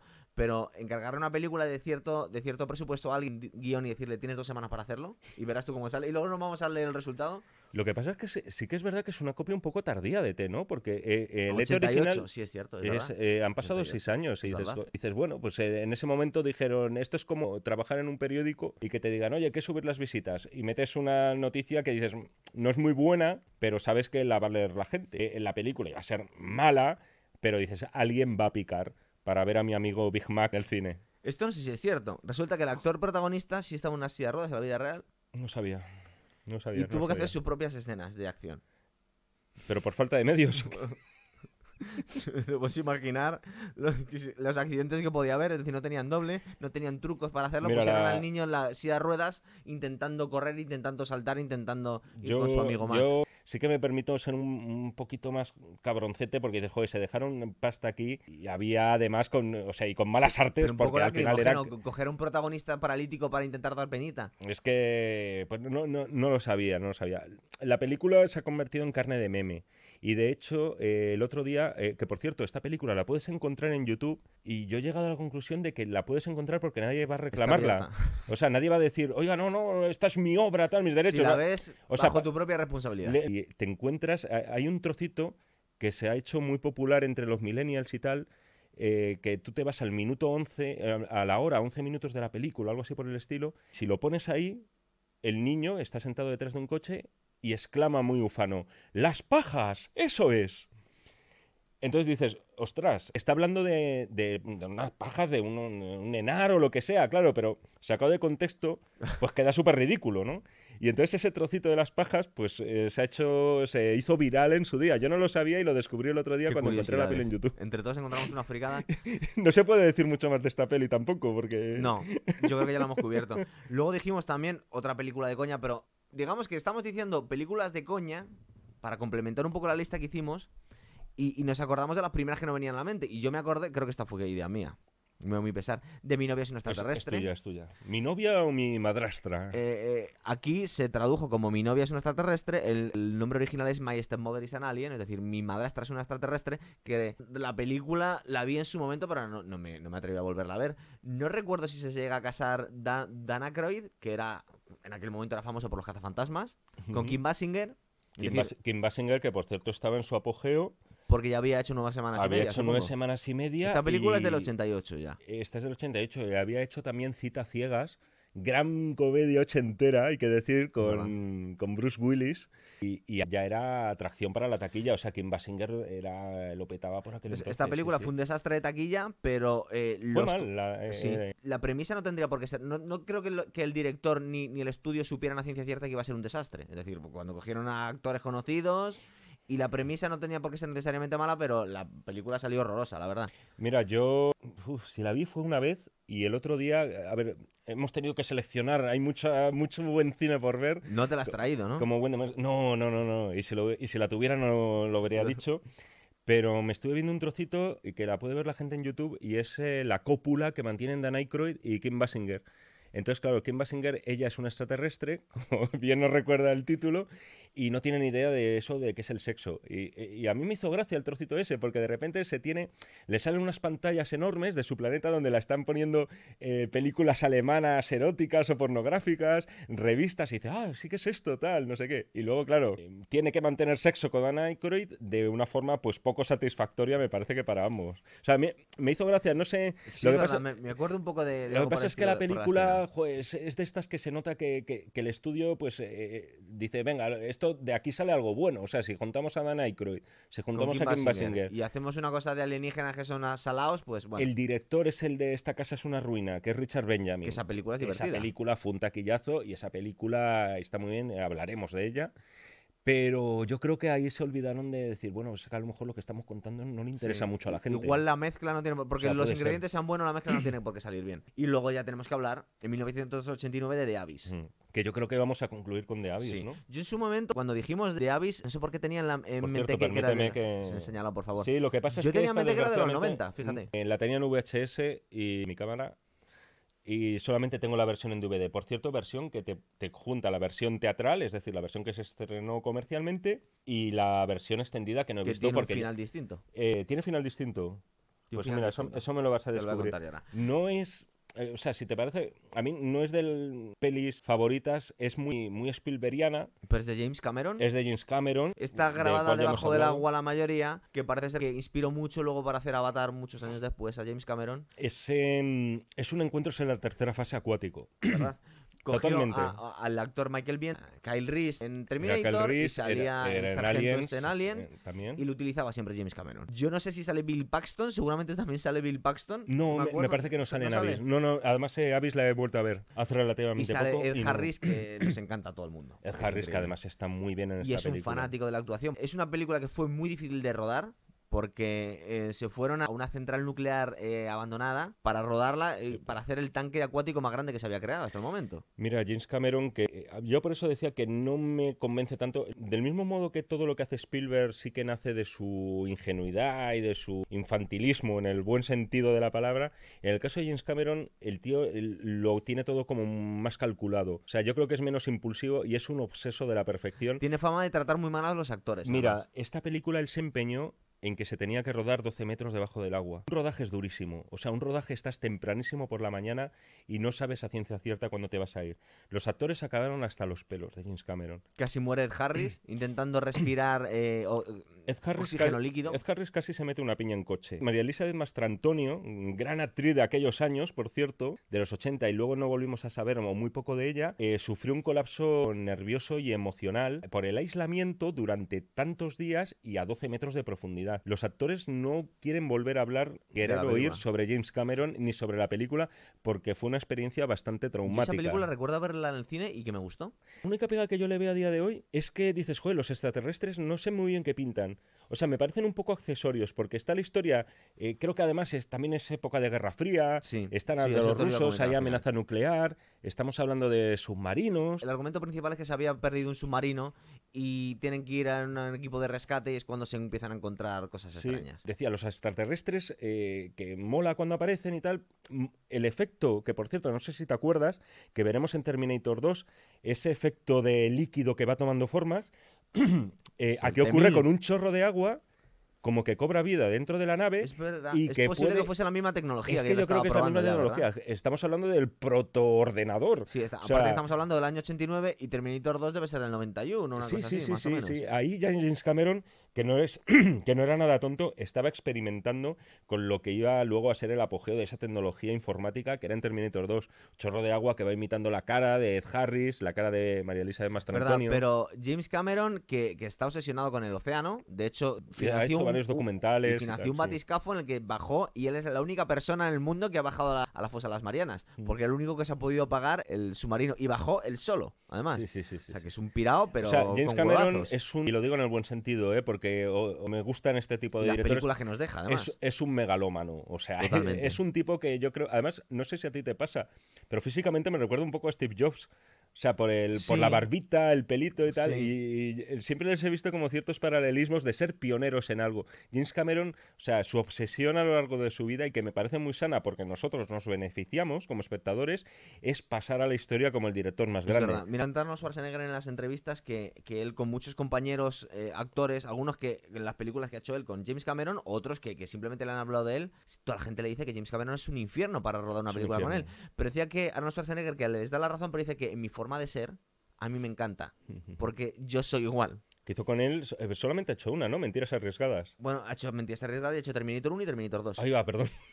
Sí, pero es verdad. Sí, yo creo que, pero no está mal hacer tres Es películas que con claro, James- sí, es que ya me imaginaba más a Schwarzenegger en Segur- los 90. seguramente hacer más de tres películas con James Cameron es, Ostras, es- pues, pues eh, tiene ahí el récord, ¿eh? eh Exactamente. Schwarzenegger. Dice que es que le gusta mucho porque es el tipo de, Sí, sí. de persona que casa mucho con él. Para tener tanto éxito como Arnold Schwarzenegger en tres carreras totalmente distintas, tiene que ser un pirado también. Es decir, eh, ser el mayor culturista de todos los tiempos, el actor de, de acción de los 80 que solo rivalizaba con Stallone, y yo no sé si ganó o perdió en la rivalidad, pero bueno, ahí, ahí quedó. Y luego llegar a ser eh, gobernador de California porque no le dejaron en el momento presentarse a las elecciones de Estados Unidos, seguramente habría ganado. Mira, yo creo que de toda esta obsesión, eh, de eh, la obsesión por la perfección que tiene James Cameron provoca que estas películas, sobre todo Terminator 2 y Abyss, Terminator 1 ya hablaremos de ella, que alguna cosita queda un poquito más tal, pero que, eh, que envejezcan eh, con muchísima dignidad, pero con muchísima dignidad. Bueno, pues el final alternativo que te comentaba, eh, parece ser que es algo así como cuando Ed Harris contacta con los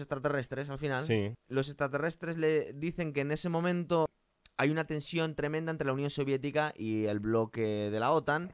Porque la misión que tenía Ed Harris era rescatar al, submarino nuclear por lo que había tanta tensión entre ellos. Y que los alienígenas están observando a las dos grandes superpotencias y llegan a la conclusión que se van a destruir el planeta. Y ellos, para evitarlo, crean un mega tsunami en el que está a punto de barrer a las dos grandes superpotencias. Y en el último momento creo que ven a Harris llorando, intentando arreglar las cosas y la paran en el último momento cuando hay una ola de 200 metros delante de Nueva York y otra en las costas rusas y la hacen caer y dicen, bueno, hemos cambiado de opinión porque vemos que la humanidad en realidad es noble y son capaces de cambiar. Y ese es el final alternativo, el que no has visto. Mira, ese- sí, sí, porque el final que yo he visto no hace ninguna referencia a los extraterrestres, al conflicto que puede estar viviendo la raza humana. Pero es gracioso eso, porque ahora que lo has comentado he dicho, joder, esto es Ultimátum a la Tierra. Es, el es la misma premisa. Ultimátum a la Tierra, que es un clásico de la ciencia ficción de los años 50, es una raza extraterrestre que viene a la Tierra. Básicamente dice, o hacéis las paces los dos bloques mundiales o os destruimos a todos. Que Pues es eso lo son como, es una forma es- muy particular de predicar el pacifismo. Sí, claro, dice. Es el pacifismo o si a, bombazos, dicho Bueno, finamente. Hay una teoría, digamos que sobre la que están predicando muchos, eh, ¿cómo llamaría ahora mismo? Gente que está muy metida en la geopolítica. La Ideólogos, geopolítica, intelectuales. que dicen que estamos en el periodo de mayor longitud en cuanto ha habido paz en el mundo gracias a las armas nucleares. Es decir, que, que la humanidad solo puede mantenerse en paz a base de la amenaza de la destrucción completa. Es que, que siempre esté ese botoncito rojo al que levantar y decir, oiga, cuidado, si os portéis mal lo damos. ¿no? Exactamente. Es como un Entonces- poco... Sí, lo que pasa es que eso ahí es... Entonces, eh, digamos que sobre esa premisa fue la que se construyeron este tipo de argumentos Sí, sí, sí, narrativos. sí. Bueno, es que claro, hay que hablar también de esa época y decir que Todavía viviendo- existía la Unión Soviética. Eh, Existía, de todas formas, este año era cuando caía, básicamente. ¿no? 89. Era en el 89, más o menos. Pero es cierto que mucho cine de aquella época vive de esa guerra fría, ya fría no, gélida y languideciente, porque ya estaba a punto de acabarse. Ya era Pero la los época rusos- de la perestroika. Los rusos Estaba pensando en la película de la que hablaremos, que se llama Red Heat, pero es Danco Calor Rojo. Danco calor rojo. Red Heat, bueno, Calor Rojo, vale, bien, pero hemos metido Danco ahí en medio. Y, y yo creo que lo vamos a dejar aquí, porque ya hemos cubierto todas las películas que íbamos a decir. No, te iba a decir alguna película mala más, pero yo Nos creo... hemos ventilado unas cuantas. Aparte, vamos a hacer varios programas en esta línea, o sea que, que os tendremos informados. Eso es. Muy bien, pues muchas gracias.